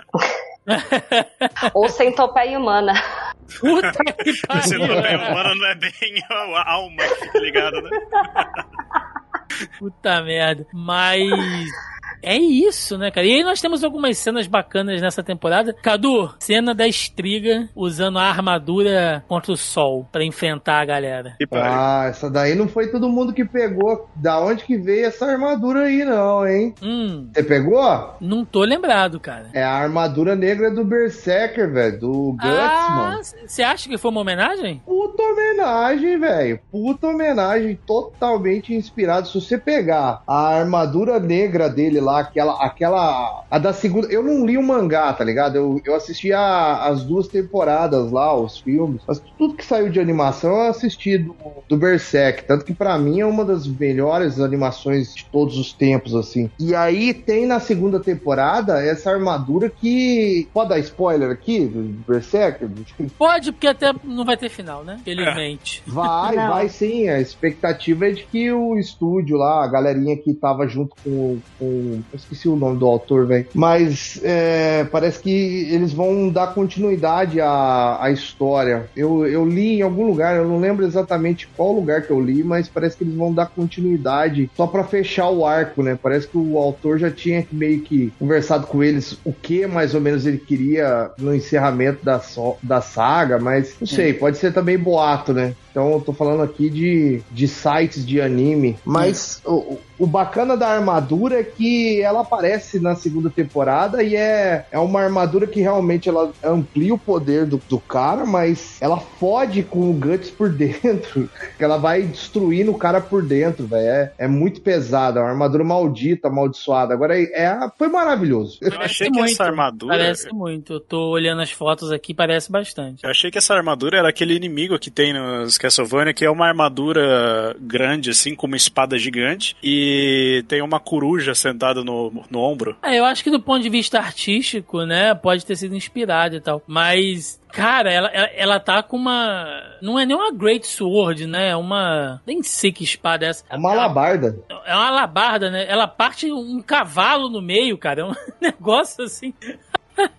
é muito cavalo, assim. E já é uma parte que ela tá liderando os exércitos ali com a Morana há meses, né? E elas estão vendo que não, isso nunca vai ter fim, cara. Que o plano da Carmila não vai dar certo, né? E elas resolvem tocar o foda-se. Tipo, ah, quer saber? Vamos viver a nossa imortalidade juntas e, e foda isso tudo. E foda-se, né? Isso tudo. Ela é realmente estúpida ali. É essa espada me lembrou mais uma Zambatou, que era uma espada japonesa de duas mãos gigantesca que o pessoal usava para cortar o cavaleiro e o cavalo junto. O Sanosuke usa Sanosuke, é. Sim, sim, sim. Sanosuke usa uma espada dessa. Uh, enquanto isso, o Hector tá tentando reagir, né? Ele tá espalhando um monte de armadilha lá no castelo é, lá da Carmila. Ele tá encebando para poder fazer aquele martelo dele pra caralho. Enfim, ele tá tentando reagir de alguma maneira, né? Porque ele ainda tá sob o controle lá da Lenor, o que acaba sendo bom porque dá tempo do Isaac chegar. E aí, meu amigo, quando o Isaac chega no castelo da Carmila, aquela luta hum. entre os dois. Fantástica, hein? Maravilhosa. E aquele. animação. Aquele. Aquela criatura da noite que segue ele é a mesma que tem contra a luta contra ele no, no Curse, Curse of, Darkness. of Darkness. Sim, sim, é um familiar que você pode criar. É muito foda, cara. É muito foda aquilo ali. E é uma. E, que é, é bonito porque a câmera vai, vai rodando e eles estão lutando num, num, num, num chão. E, e eles lutam num chão vermelho, todo ensanguentado, cara. É a puta cena bonita, assim, cara. Se você ver, né? Eu tô, tô com ela aqui, ó. Só pra gente relembrar aqui um pouquinho. É, é falar aí... que a gente não pode reclamar na questão de animação dela, né? De, não. Do, do seriado inteiro, né? Do, é, e o interessante é que aí, nesse ponto, na questão de animação, você percebe, é tudo em um cenário em 3D com as animações por cima. Você percebe a diferença de frame rate. Sim, e, eu, e é o que eu falei, é, vai, vai, vai rodando o tempo inteiro, você tem esse contraste, né, de branco, o branco da pele dela com o vestido vermelho, o cabelo branco, o sangue, é, é muito bonito, cara. A, é, é a paleta de cores que eles escolheram é muito boa, né, o vermelho é bem vívido, então você você. É, é completamente artístico, né? Sim. E, então, e, e... e, o sangue, gente. Ai, quanto sangue na cena. Não, escorre sangue Só pra um televisão. Não, a, a, o, chão, o chão já é de sangue de tanto bicho que a Carmila matou aí, né? é muito foda. E quando ela morre, né? Que ela que ela vai morrer, ela, ela, ela morre com orgulho dela ainda, né? Eu sou Carmila e explode e leva uma galera com ela, assim. É... Porque a, a sede dela do poder vai ficar com ela até o final. Tipo, é, vocês não vão me derrotar, não, meu amigo. Eu é que, que vou decidir a hora que eu vou morrer, assim. Vou dar esse prazer para vocês, né? É, cara, ela é muito. Ela é muito foda, assim. Ela é um personagem Diva. incrível, incrível, incrível, incrível. Assim. Olha essa arte, cara. Puta merda. É muito bom, gente. É muito bom. E aí podemos ir pra, pra luta final, né? Porque o Alucard acaba sendo convocado lá por, por, por uma vila, né? Que eles pedem socorro. Eles estão tão fodidos que eles vão pedir socorro pra um vampiro, né?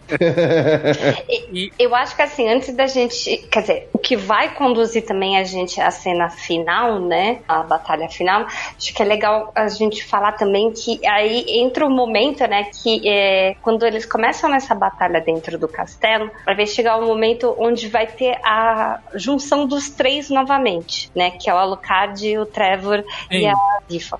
E esse momento eu achei que foi muito importante, porque quando eles se reúnem, parece que eles não se viam desde ontem, né?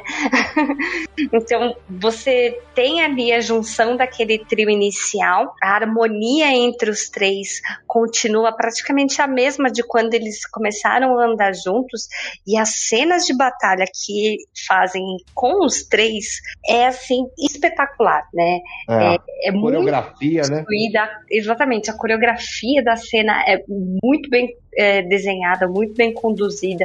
Você consegue entender o movimento de cada um, por mais que tenha vários elementos dentro da cena, você consegue entender quem bateu aonde, é, o que, que explodiu, quem matou o quê, entendeu? Então eles souberam trazer de novo aquela emoção dos três personagens juntos que você teve lá no começo da primeira e segunda temporada e que ficaram, né, a terceira temporada praticamente, é, quer dizer, ficou a terceira temporada inteira, né, separados e volta aquela emoção e eles dão um show fenomenal de batalha. Enquanto a Tibi, enquanto a Tibi tá, tá falando, tá, a, a gente tá assistindo aqui na gravação, é, olha esse quadro, gente. É, Os maravilhoso. Você vê como é que eles evoluíram, né? Estão cada vez mais, mais fodas, assim. E essa cena é muito cara de arte da Yami Kojima da época do Symphony of the Night, cara. É, é cuspido escarrado, cara. Sim, E, e aí a- a- mostra, né, como a Cifa virou a mais apelona de todas. Não, é maravilhosa. Porque mana não existe. É, Tempo de recarga entre uma mana e outra, é, entre um feitiço e outro também não existe. Manipulação de todos os elementos a rodo, assim, O personagem se desbloqueia depois que termina o jogo. É.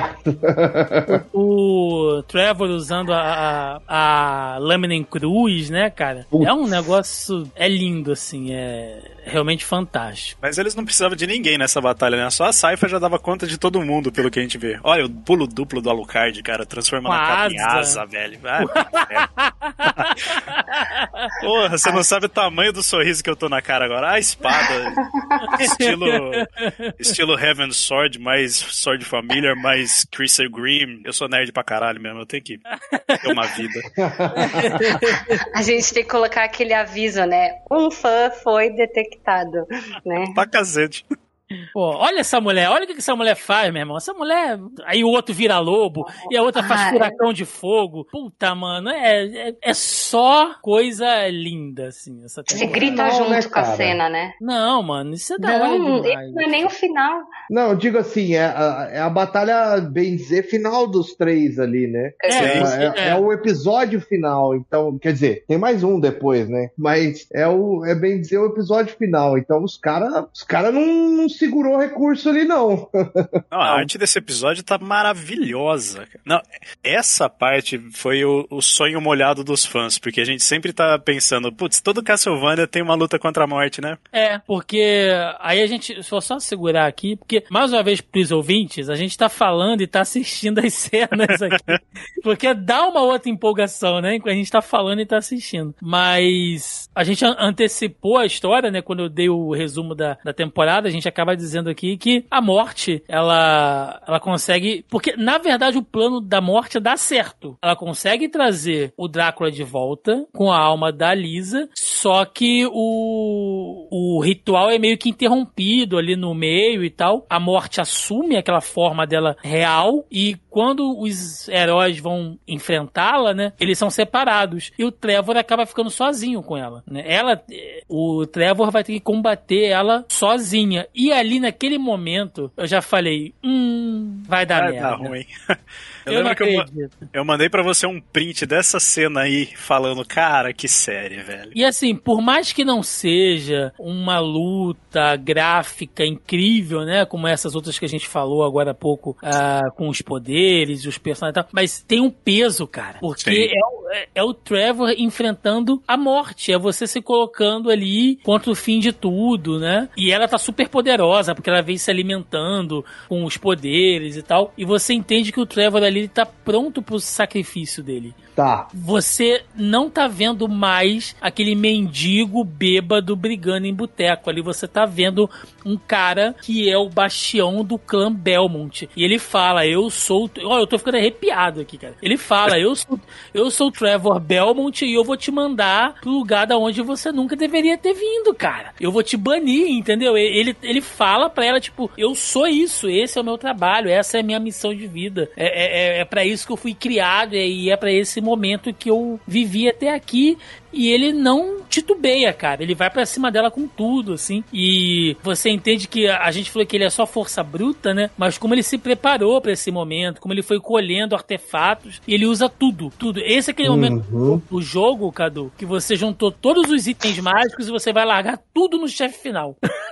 Basicamente isso. É. É. E, essa, e esse é o encerramento do Curse of Darkness, né? Que é a morte tentando reviver o Drácula e o Hector tem, tendo que enfrentar o Drácula e a morte depois. Né? É. É incrível, assim. Você vê que ele tá cansado, ele tá exausto, porque ele e, e, e a Saifa, eles não pararam em momento nenhum, né? Eles ficaram semanas lutando contra bicho na estrada, em vilarejo e tal. E ele tá dando tudo que ele tem, assim. É, é muito bonito. É muito É maravilhoso. É a, a, questão é. gráfica é espetacular, cara. É, é digno de, de grandes animes aí que estão fazendo é, animações assim de altíssimo nível, como o Demon Slayer, é, Jujutsu Kaisen, sabe? Estúdios, estúdios atuais de ponta que estão fazendo animações assim que estão acima da média, na minha opinião, lógico, a minha humilde opinião. Uhum. E, e, esse daí, para mim, chegou, chegou a equiparar, entendeu? Chegou a equiparar com esses estúdios aí, Madhouse e, e, e, e os estúdios que estão fazendo Boku no Hero. E, cara, é espetacular. A forma forma com que eles desenvolveram a, luta, você chega num ponto e aí que é aí que difere o anime da animação americana. É aquele momento que você vira e fala assim, vai dar merda pra esse cara, que é o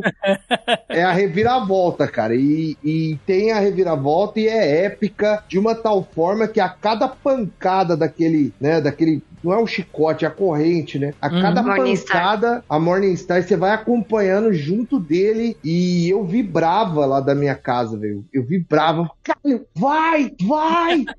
Sim. É eu acho que antes, antes de chegar nesse momento, né, tem o discurso final dele, principalmente pra Saifa, que é que é a despedida dele, né? Aquele discurso, para mim, foi assim, mega emocionante. Eles conseguiram, sabe, trazer a emoção ali, e depois você vai cair na pancadaria, tipo, já ciente que a, a, ali você sela, né? A, que vai uhum. dar Mas o discurso dele é muito bonito, Sim. né? A, a forma que ele traz é, toda a evolução e, e, tudo que aconteceu e ele se declarando para ela, assim, eu fiquei, ai. É maravilhoso.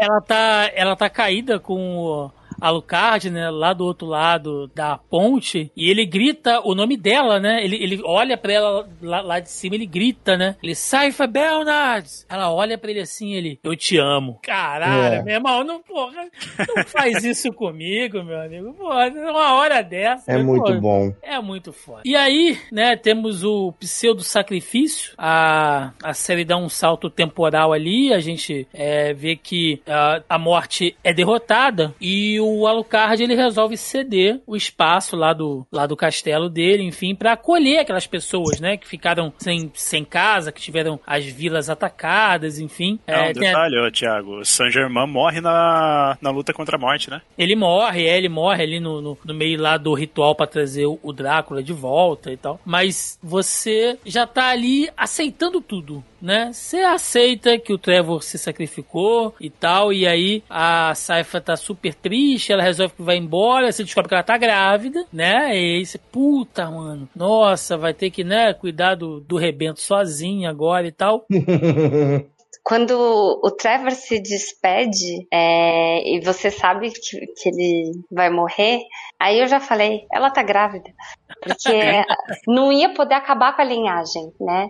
É. Então, para eles, para eles eliminarem o Trevor da história, tinha que ter um outro Belmont, né? E então ali tinha, você já. Tinha que literalmente deixar a semente, né, Tibi? Exatamente, foi o que ele fez. Mas aí quem é que aparece num cavalo todo arrebentado, todo arrombado? Trevor Belmont. chega fudido num cavalo e aí você entende que no último momento, né, o Saint Germain usou lá as últimas forças dele para teleportar, né, digamos assim, pelo labirinto infinito, o Trevor e tirar ele ali uh, quando a morte é derrotada. Pergunto-lhes, vocês acham que isso é, é um desabono pro final da série? Tipo, não, pô, isso diminui o senso de sacrifício do Trevor ou não? Eles mereciam um final feliz. Eu acho que não, que mereci, não só merecia, como é necessário pra série. Primeiro que a gente ganhou um momento Han Solo do Eu Te Amo, Eu Sei, e... Eu pensei isso também. É, Foi fofo. E também porque não adianta nascer um Belmont, né? Você tem que treinar o Belmont. E ele ia treinar com quem? O Alucard. Segundo o Lore, o Alucard, depois disso tudo aí, ele vai dormir por 300 anos. Então não seria, né? Aí precisa de alguém para passar todos os conhecimentos e técnicas para a próxima geração. Então eu já esperava que ele voltasse. E eu já, eu já fiquei desanimado. Porque Você o sacrifício foi tão bonito, cara. Foi tão épico. Foi tipo, puta que pariu. O cara vai, vai se matar pra matar essa desgraça dessa morte aí. E aí ele voltou. Eu, assim, eu fiquei num conflito de emoções. Eu ao mesmo tempo fiquei feliz, mas ao mesmo tempo fiquei triste, porque. É foda. É, eu acho que eles fizeram certinho, tá ligado? Tipo, porra, o cara, o cara se matou pra salvar geral e de repente esse filho da mãe, ele tá de volta, ele, ele está vivo. Mas eu acho que ele deveria ter continuado morto, porque o sacrifício foi foda. E aí, Tibi? Na minha opinião, eu achei que ele deveria continuar morto. Porém, eu entendi é, o porquê trouxeram ele de volta, né? E que como tá realmente fechando, né, o arco e fechando, fechando a história por completa, né? É, no meio de tanto sofrimento, eles precisavam daquele ápice de vitória. Somente toda a evolução do Alucard de, de superação, é, de ter matado o pai, de superação da morte, de assumir uma responsabilidade, né, de conseguir trazer a Cifa para morar com ele, para continuar todo o legado e o aprendizado, não era o suficiente se não fosse os três novamente, né? Então tem a, a, a menininha nova lá que eu nem lembro o nome, né, que é que virou crush do Alucard. A, a líder da, do pessoal do vilarejo que foi até o castelo. É. Então, ela, aí você tem a, abre um aspas, né, formação de um novo casal ali. E a Cifa tem, né, o Trevor voltando, mas eu acho que ele deveria ter ficado morto justamente por conta do que o Cadu falou, entendeu? O sacrifício dele foi muito bonito. Trazer ele de volta foi muito fanservice. É, eu acho é, também. É. Talvez deixando morto trazia um impacto maior, alguma coisa que o pessoal não costuma fazer, mas é importante pra série. É, eu, eu, eu tô nessa igual o Cadu. Eu acho que se ele tivesse morrido mesmo, né, é, seria um sacrifício bacana, bonito, a série ia continuar, né, você ia terminar ali daquela forma. Mas ao mesmo tempo também eu fiquei feliz pra caralho que ele voltou. E o Trevor. Porque nós gosta do fanservice, né? É, e o, e o Trevor é aquele cara meio vagabundo mesmo, né? Não é aquele cara que vai ter um final honrado, né? É aquele cara que vai explodir tudo, ele vai sair do fogo limpando a roupa, tipo, gente, eu não morri não, eu tô aqui, entendeu? É, é bem a cara dele fazer esse tipo de coisa. Então também eu achei legal. E se a gente pensar, né? E quando a série acabou, eu fiquei pensando e conversando, é, pegando opiniões e tal. E na verdade, Castlevania, mais do que tudo, é uma puta história de amor, cara. Porque você começa com o amor do Drácula e da Lisa, né? Como que um amor verdadeiro pode transformar um cara que é o catiço em alguém que, que, que tá disposto a conhecer a humanidade, né? Ela, ela, inclusive, ela só morre porque ele tá fazendo um tour pelo mundo, né? É, como, como um ser humano. Ele não tá voando como um morcego, ele não tá indo através de névoa, ele não tá teleportando, ele tá pegando trem, tá pegando navio para conhecer, para ter contato com os seres humanos, né? A Lisa consegue Turistano. fazer. É, a Lisa consegue é, fazer com que ele realize isso. Eles têm um filho, né? Que, que é, o, é o símbolo máximo, assim, de um, de um casal, né? É, se a gente for colocar dessa, dessa maneira. E e o amor do pai pro filho, né? Quando a gente citou aqui lá na segunda temporada que o quando o Drácula ele se toca do que ele tá fazendo, né? Que ele tá sofrendo por amor, né? Pelo amor dele que se foi, mas ele tem um filho dele que ele ama também. Então ele se entrega, ele ele, ele se deixa morrer, né? Ele se deixa derrotar. E você tem o amor deles ali agora é, dando frutos, né? Então Castlevania é uma puta história de amor mesmo, assim. Parece cafona falando assim, mas eu acho bonito, cara. Eu achei legal. Me tocou. Fora o amor pela humanidade, porque Exato. eles dão uma segunda chance para a humanidade. Eles acreditam que a humanidade pode é, evoluir, né?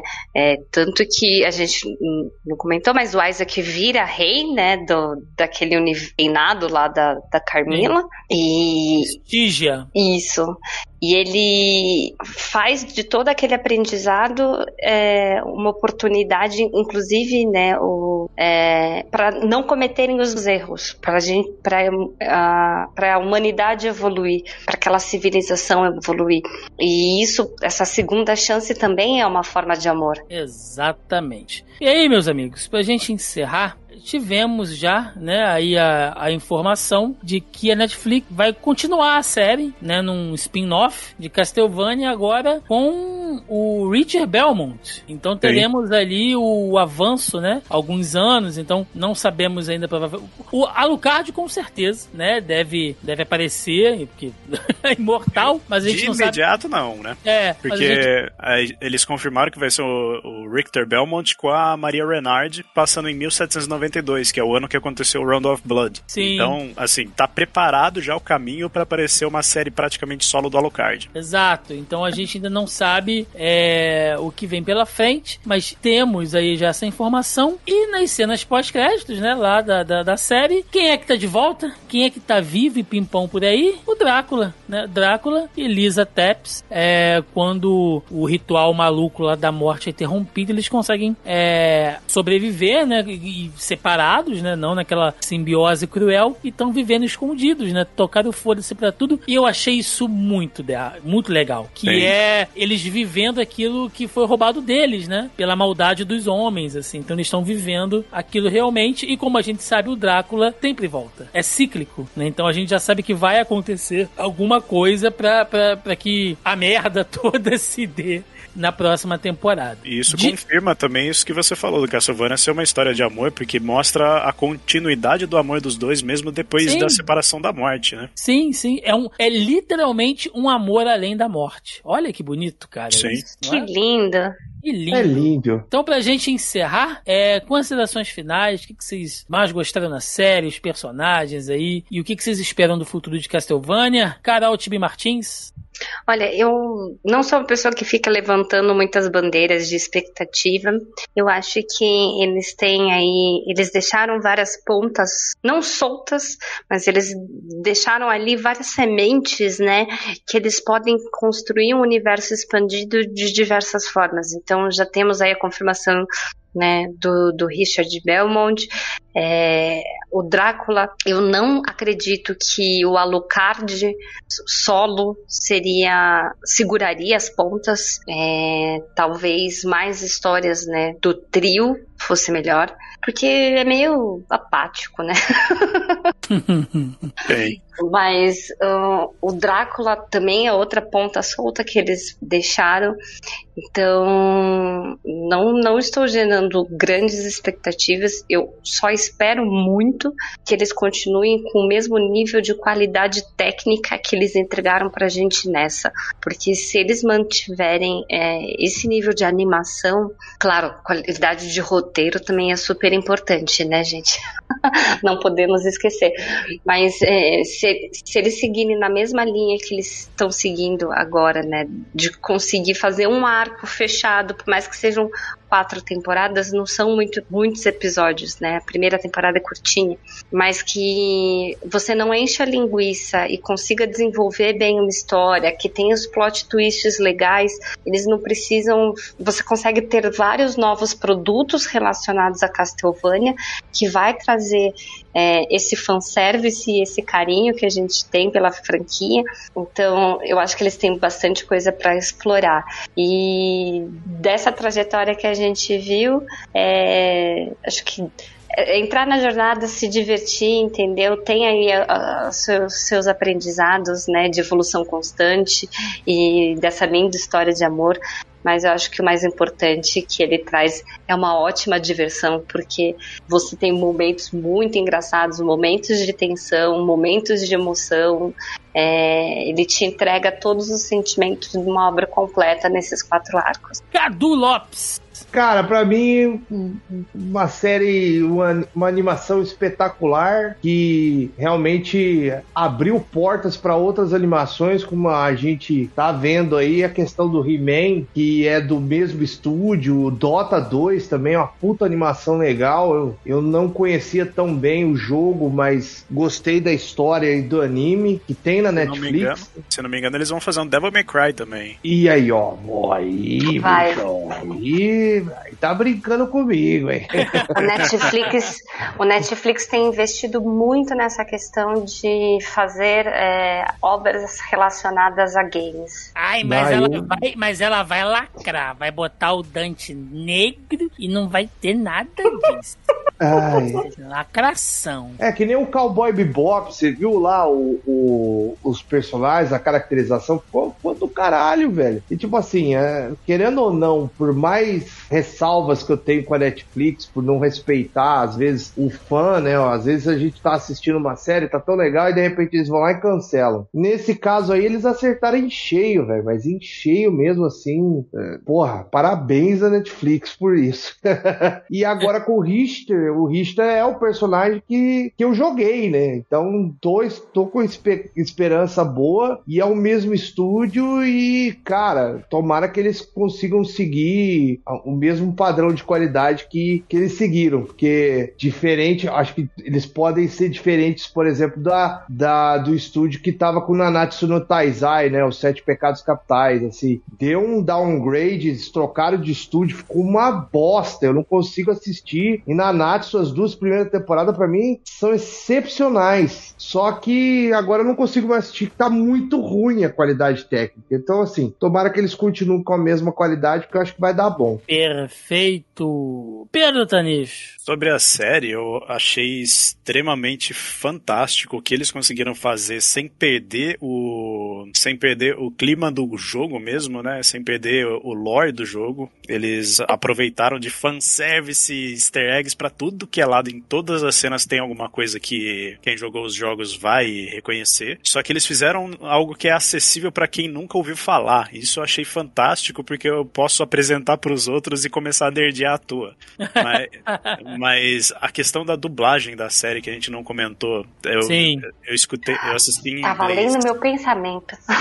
É maravilhoso, cara. É, assim, cada personagem combina absurdamente com o seu dublador. A animação, apesar de ser meio, entre aspas, travado por ser um frame rate diferente do que a gente tá acostumado, que dá um pouco aquela sensação de até de Spider-Verse, eu, eu achei que ficou. Eles aproveitaram 100% de cada frame que eles dispuseram pro desenho. A, eles terem destacado personagens que no jogo eram simplesmente um vilãozinho ou um ou um- uma pessoa qualquer que aparecia num canto, dando uma importância absurda. Eu achei excelente, apesar deles terem jogado um personagem principal meio que pra canto, que foi o Hector, né? Que ele, apesar de- dele ter muita importância no lore, ele não teve o destaque que talvez ele mereceria ter, um aprofundamento mais de personagem. Só que também a história não era bem dele, né? E do que eu espero pro futuro, meio que já tá escrito. A gente vai ter uma série baseada no Richter com a Maria enfrentando o Drácula. E inclusive eu espero muito que eles chamem o Samuel Jackson pra dublar o vilão, que é o Shaft. E É. isso, isso obviamente vai abrir portas pra série Symphony of the Night, que é uma sequência direta do Round of Blood, que eu acredito que eles não vão fazer solo do Alucard como é o jogo, exatamente pelo Alucard ser um personagem meio que frio e sem muita expressão. Eu acho que eles vão colocar ele pareado com a Maria Renards. A gen- A gente não vai ver o Richter presente na tela o tempo todo, não vou falar o porquê, porque é spoilers. E aí a gente provavelmente vai ver um retorno inesperado do Trevor e a Saifa. Não do jeito que a gente Olha! gostaria, mas vai ter, porque eu já joguei o jogo tipo umas 20 vezes desde que saiu. É verdade, é verdade. E aí, no dia que for anunciada a série do Symphony of the Night, Pedro vai ficar com a cueca muito molhada, assim, cara. Eu já fico com essa série, imagina no Symphony. Eu só queria fazer uma adenda, né, do que o Pedro estava falando dessa questão da dublagem. Eu vi episódios tanto dublados em português quanto em inglês. E as duas qualidades estão muito boas. São, Então eles maravilhosos. souberam. é, tem vários atores, inclusive famosos, na dublagem americana. Depois vale a pena vocês darem uma olhadinha quem são os atores que fizeram, porque tem muita Donald gente. Sutherland é a morte. Olha aí, cara. É, tem 24 muita horas. gente bacana. Não, o, o Donald. O É o Donald pai. é o pai, é o cara Ah, que fez tá, Laranja tá, tá. Mecânica. Sim, sim, sim. Tá certo. E na dublagem em português, eu também não lembro quem são os nomes de, de, de destaque, mas ficou legal, eles conseguiram encaixar bem. Então, você vai ter experiência tanto em português quanto em inglês. É, as outras línguas eu não ouvi mesmo, não ouvi japonês, É, mas vale a pena. É, que essa qualidade técnica também está muito boa, né? Dentro, além da animação. Perfeito. Gente, não vou me alongar muito. Série maravilhosa. Eu, inclusive, gravei um vídeo, vai estar lá no canal, o review, onde eu digo que Castlevania pra mim é uma série perfeita. Assim, é, e quando a gente fala perfeita, né, as pessoas tendem a achar que é uma série, é a melhor série do mundo. Não, ela é uma série perfeita porque Pra mim, cara, não tem nada que desabone, entendeu? Tem uma trilha sonora fantástica, a arte gráfica é linda, os personagens têm uma dublagem incrível, como a gente falou, cenas de ação muito legais, diálogos filosóficos, cenas de ação que te empolgam. Não tem um negócio que eu falei assim, caralho, porra, isso podia ter tirado que não teria feito falta. Não tem, cara. Então é. Pago o pau mesmo, sou putinha, quero muito, muito, muito uma continuação. Queria, inclusive, que não fosse o Richard ainda, queria que fosse o Simon, cara. Pra poder ter mais uma série antes, entendeu? É. Ah, mas não se preocupa que vai até 2040 e em 2040 a gente vai ter o retorno de Belmont, Alucard e Belnades também. Pois é, então que venha, cara, que venham muitas e muitas séries aí. Netflix tá acertando nas séries baseadas em game, né? A gente teve Castlevania, teve o Dota aí, como vocês citaram, teremos outras, teremos essa série em CGI de Resident Evil. Ah, então, Netflix, parabéns, continue trabalhando muito bem. É, sempre recomendo. Acabei de ver aqui que na Amazon tá vendendo um figure da Saifa. Então, os ouvintes que quiserem aí me presentear, tá? O meu aniversário já passou, mas o fim de ano tá chegando aí, de Natal. Quem- Eu, eu pago até o frete. Quem quiser me dar o boneco de presente. É o Funko? pô- Não, o, o figure fodão, Figure. articulado. Passa o olha link aí. aí então, cara. Eu Passei vi o o Funko, link já aí, tava ó. querendo. Passei o link aí, cara, que incrível. Olha aí esse boneco da, da, da, da Saifa. Caralho, velho. Eu quero. Não, e não tá caro não, hein. Vamos ver quanto tá. Tá, 37 dólares. Mais 20 de frete. É, mas pô, porque a gente é fudido, o brasileiro é fudido, né, cara? 37 dólares é o quê? 500 reais? É Por aí. mais ou menos 6 mil reais, né, cara? O dólar. Pedro já no colocar na a- ad li- é, list, né? É, já tô deixando aqui no, nos avisos. quando o preço abaixar, é o Então é preço, isso. né? Porque o dólar não vai. Não vai, não vai. Então é isso, gente. Vamos lá, vamos pro encerramento. Vambora! E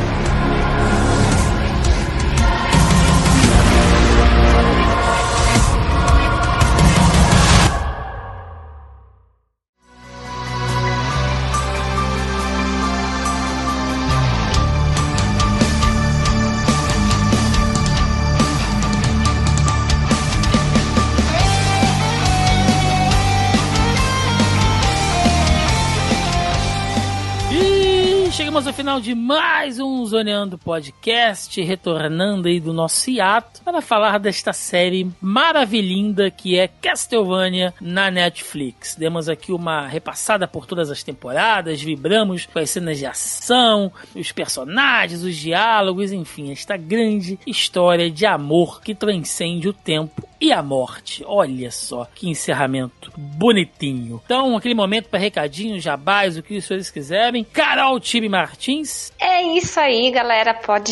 Estamos aí semanalmente fazendo conteúdos. É, Em breve, spoiler, em breve, Cosplaycast volta do nosso hiato. Ó. Ó, ó.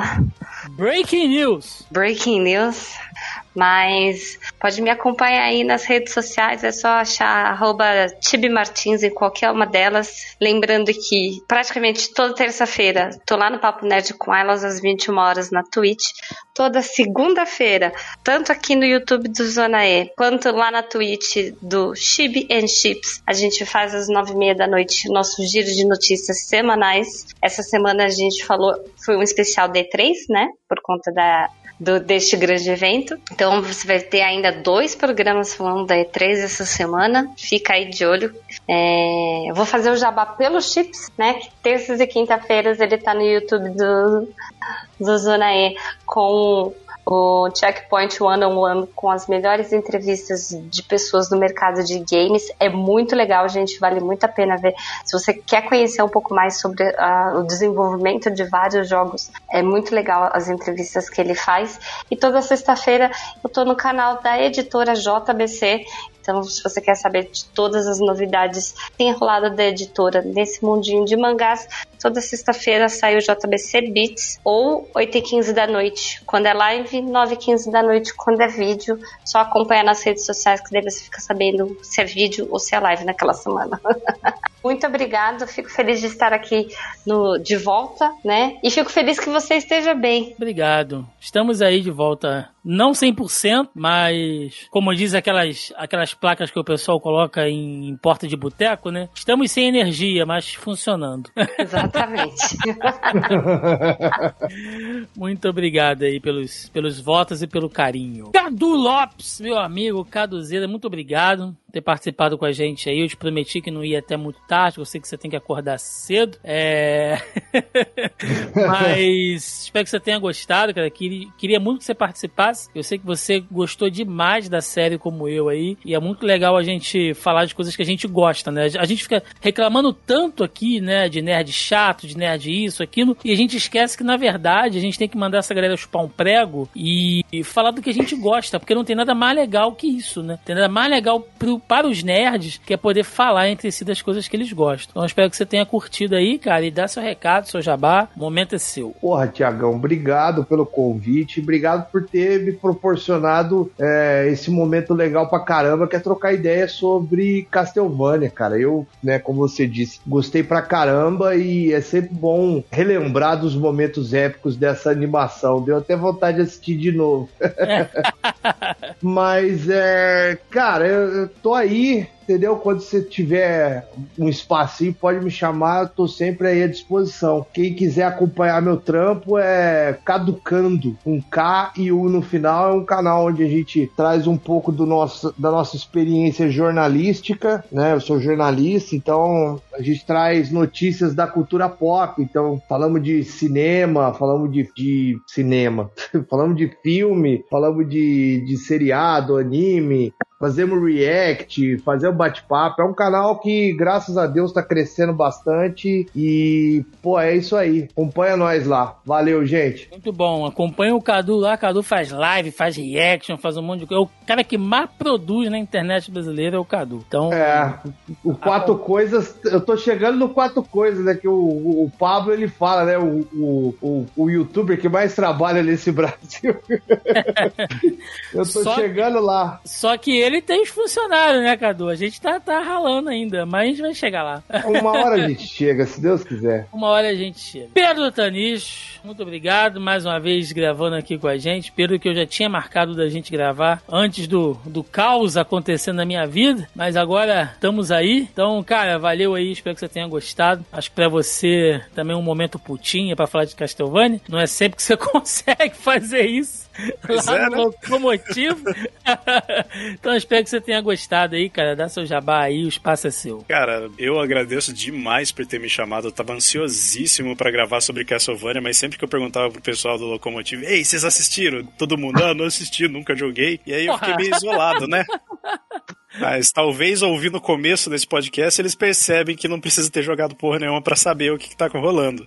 e eu queria também dizer que eu tô feliz pra caramba de saber que você tá bem. A gente, mesmo com você com problemas e tudo mais, a gente tava conversando com o WhatsApp, mas te ouvir com essa vozinha maravilhosa de fumante tá uma maravilha. Dá um alívio no, no, na nossa cabeça, né? E pode me encontrar no Locomotiva 26, o Locomocast, procurando no Spotify. A gente tava fazendo fazendo algumas lives também, mas a gente teve que parar por motivos de tamo trampando pra cacete e não tá dando tempo de fazer nada. Mas logo logo a gente pretende voltar. E a gente fala de porcaria que a gente tem vontade de falar, temas aleatórios. O Thiago tá direto lá também, dando uma força Sim. pra gente. E basicamente isso. Perfeito. Gente, agradecer muito, muito a vocês aí. Muito obrigado pelos votos de melhoras aí, todo o carinho, mensagem de vocês. Foi muito importante. Inclusive, é, esse episódio, talvez os próximos, peço até a compreensão aí dos nossos caros e nobres ouvintes. É, nós não fizemos o nosso tópico da pré-pauta, né? Tão tradicional lá no nosso grupelho do Zoneando Podcast no Facebook, onde a galera participa muito, deixa comentário, deixa pergunta, porque eu tenho que fazer os programas o mais breve possíveis. A gente até se alongou muito mais do que eu queria nesse aqui de Castlevania, mas é porque realmente estamos todos empolgados aqui, mas eu ainda tô me recuperando eu não consigo falar é, por longos passos de tempo, né? Só eu sei como é que eu ainda tô,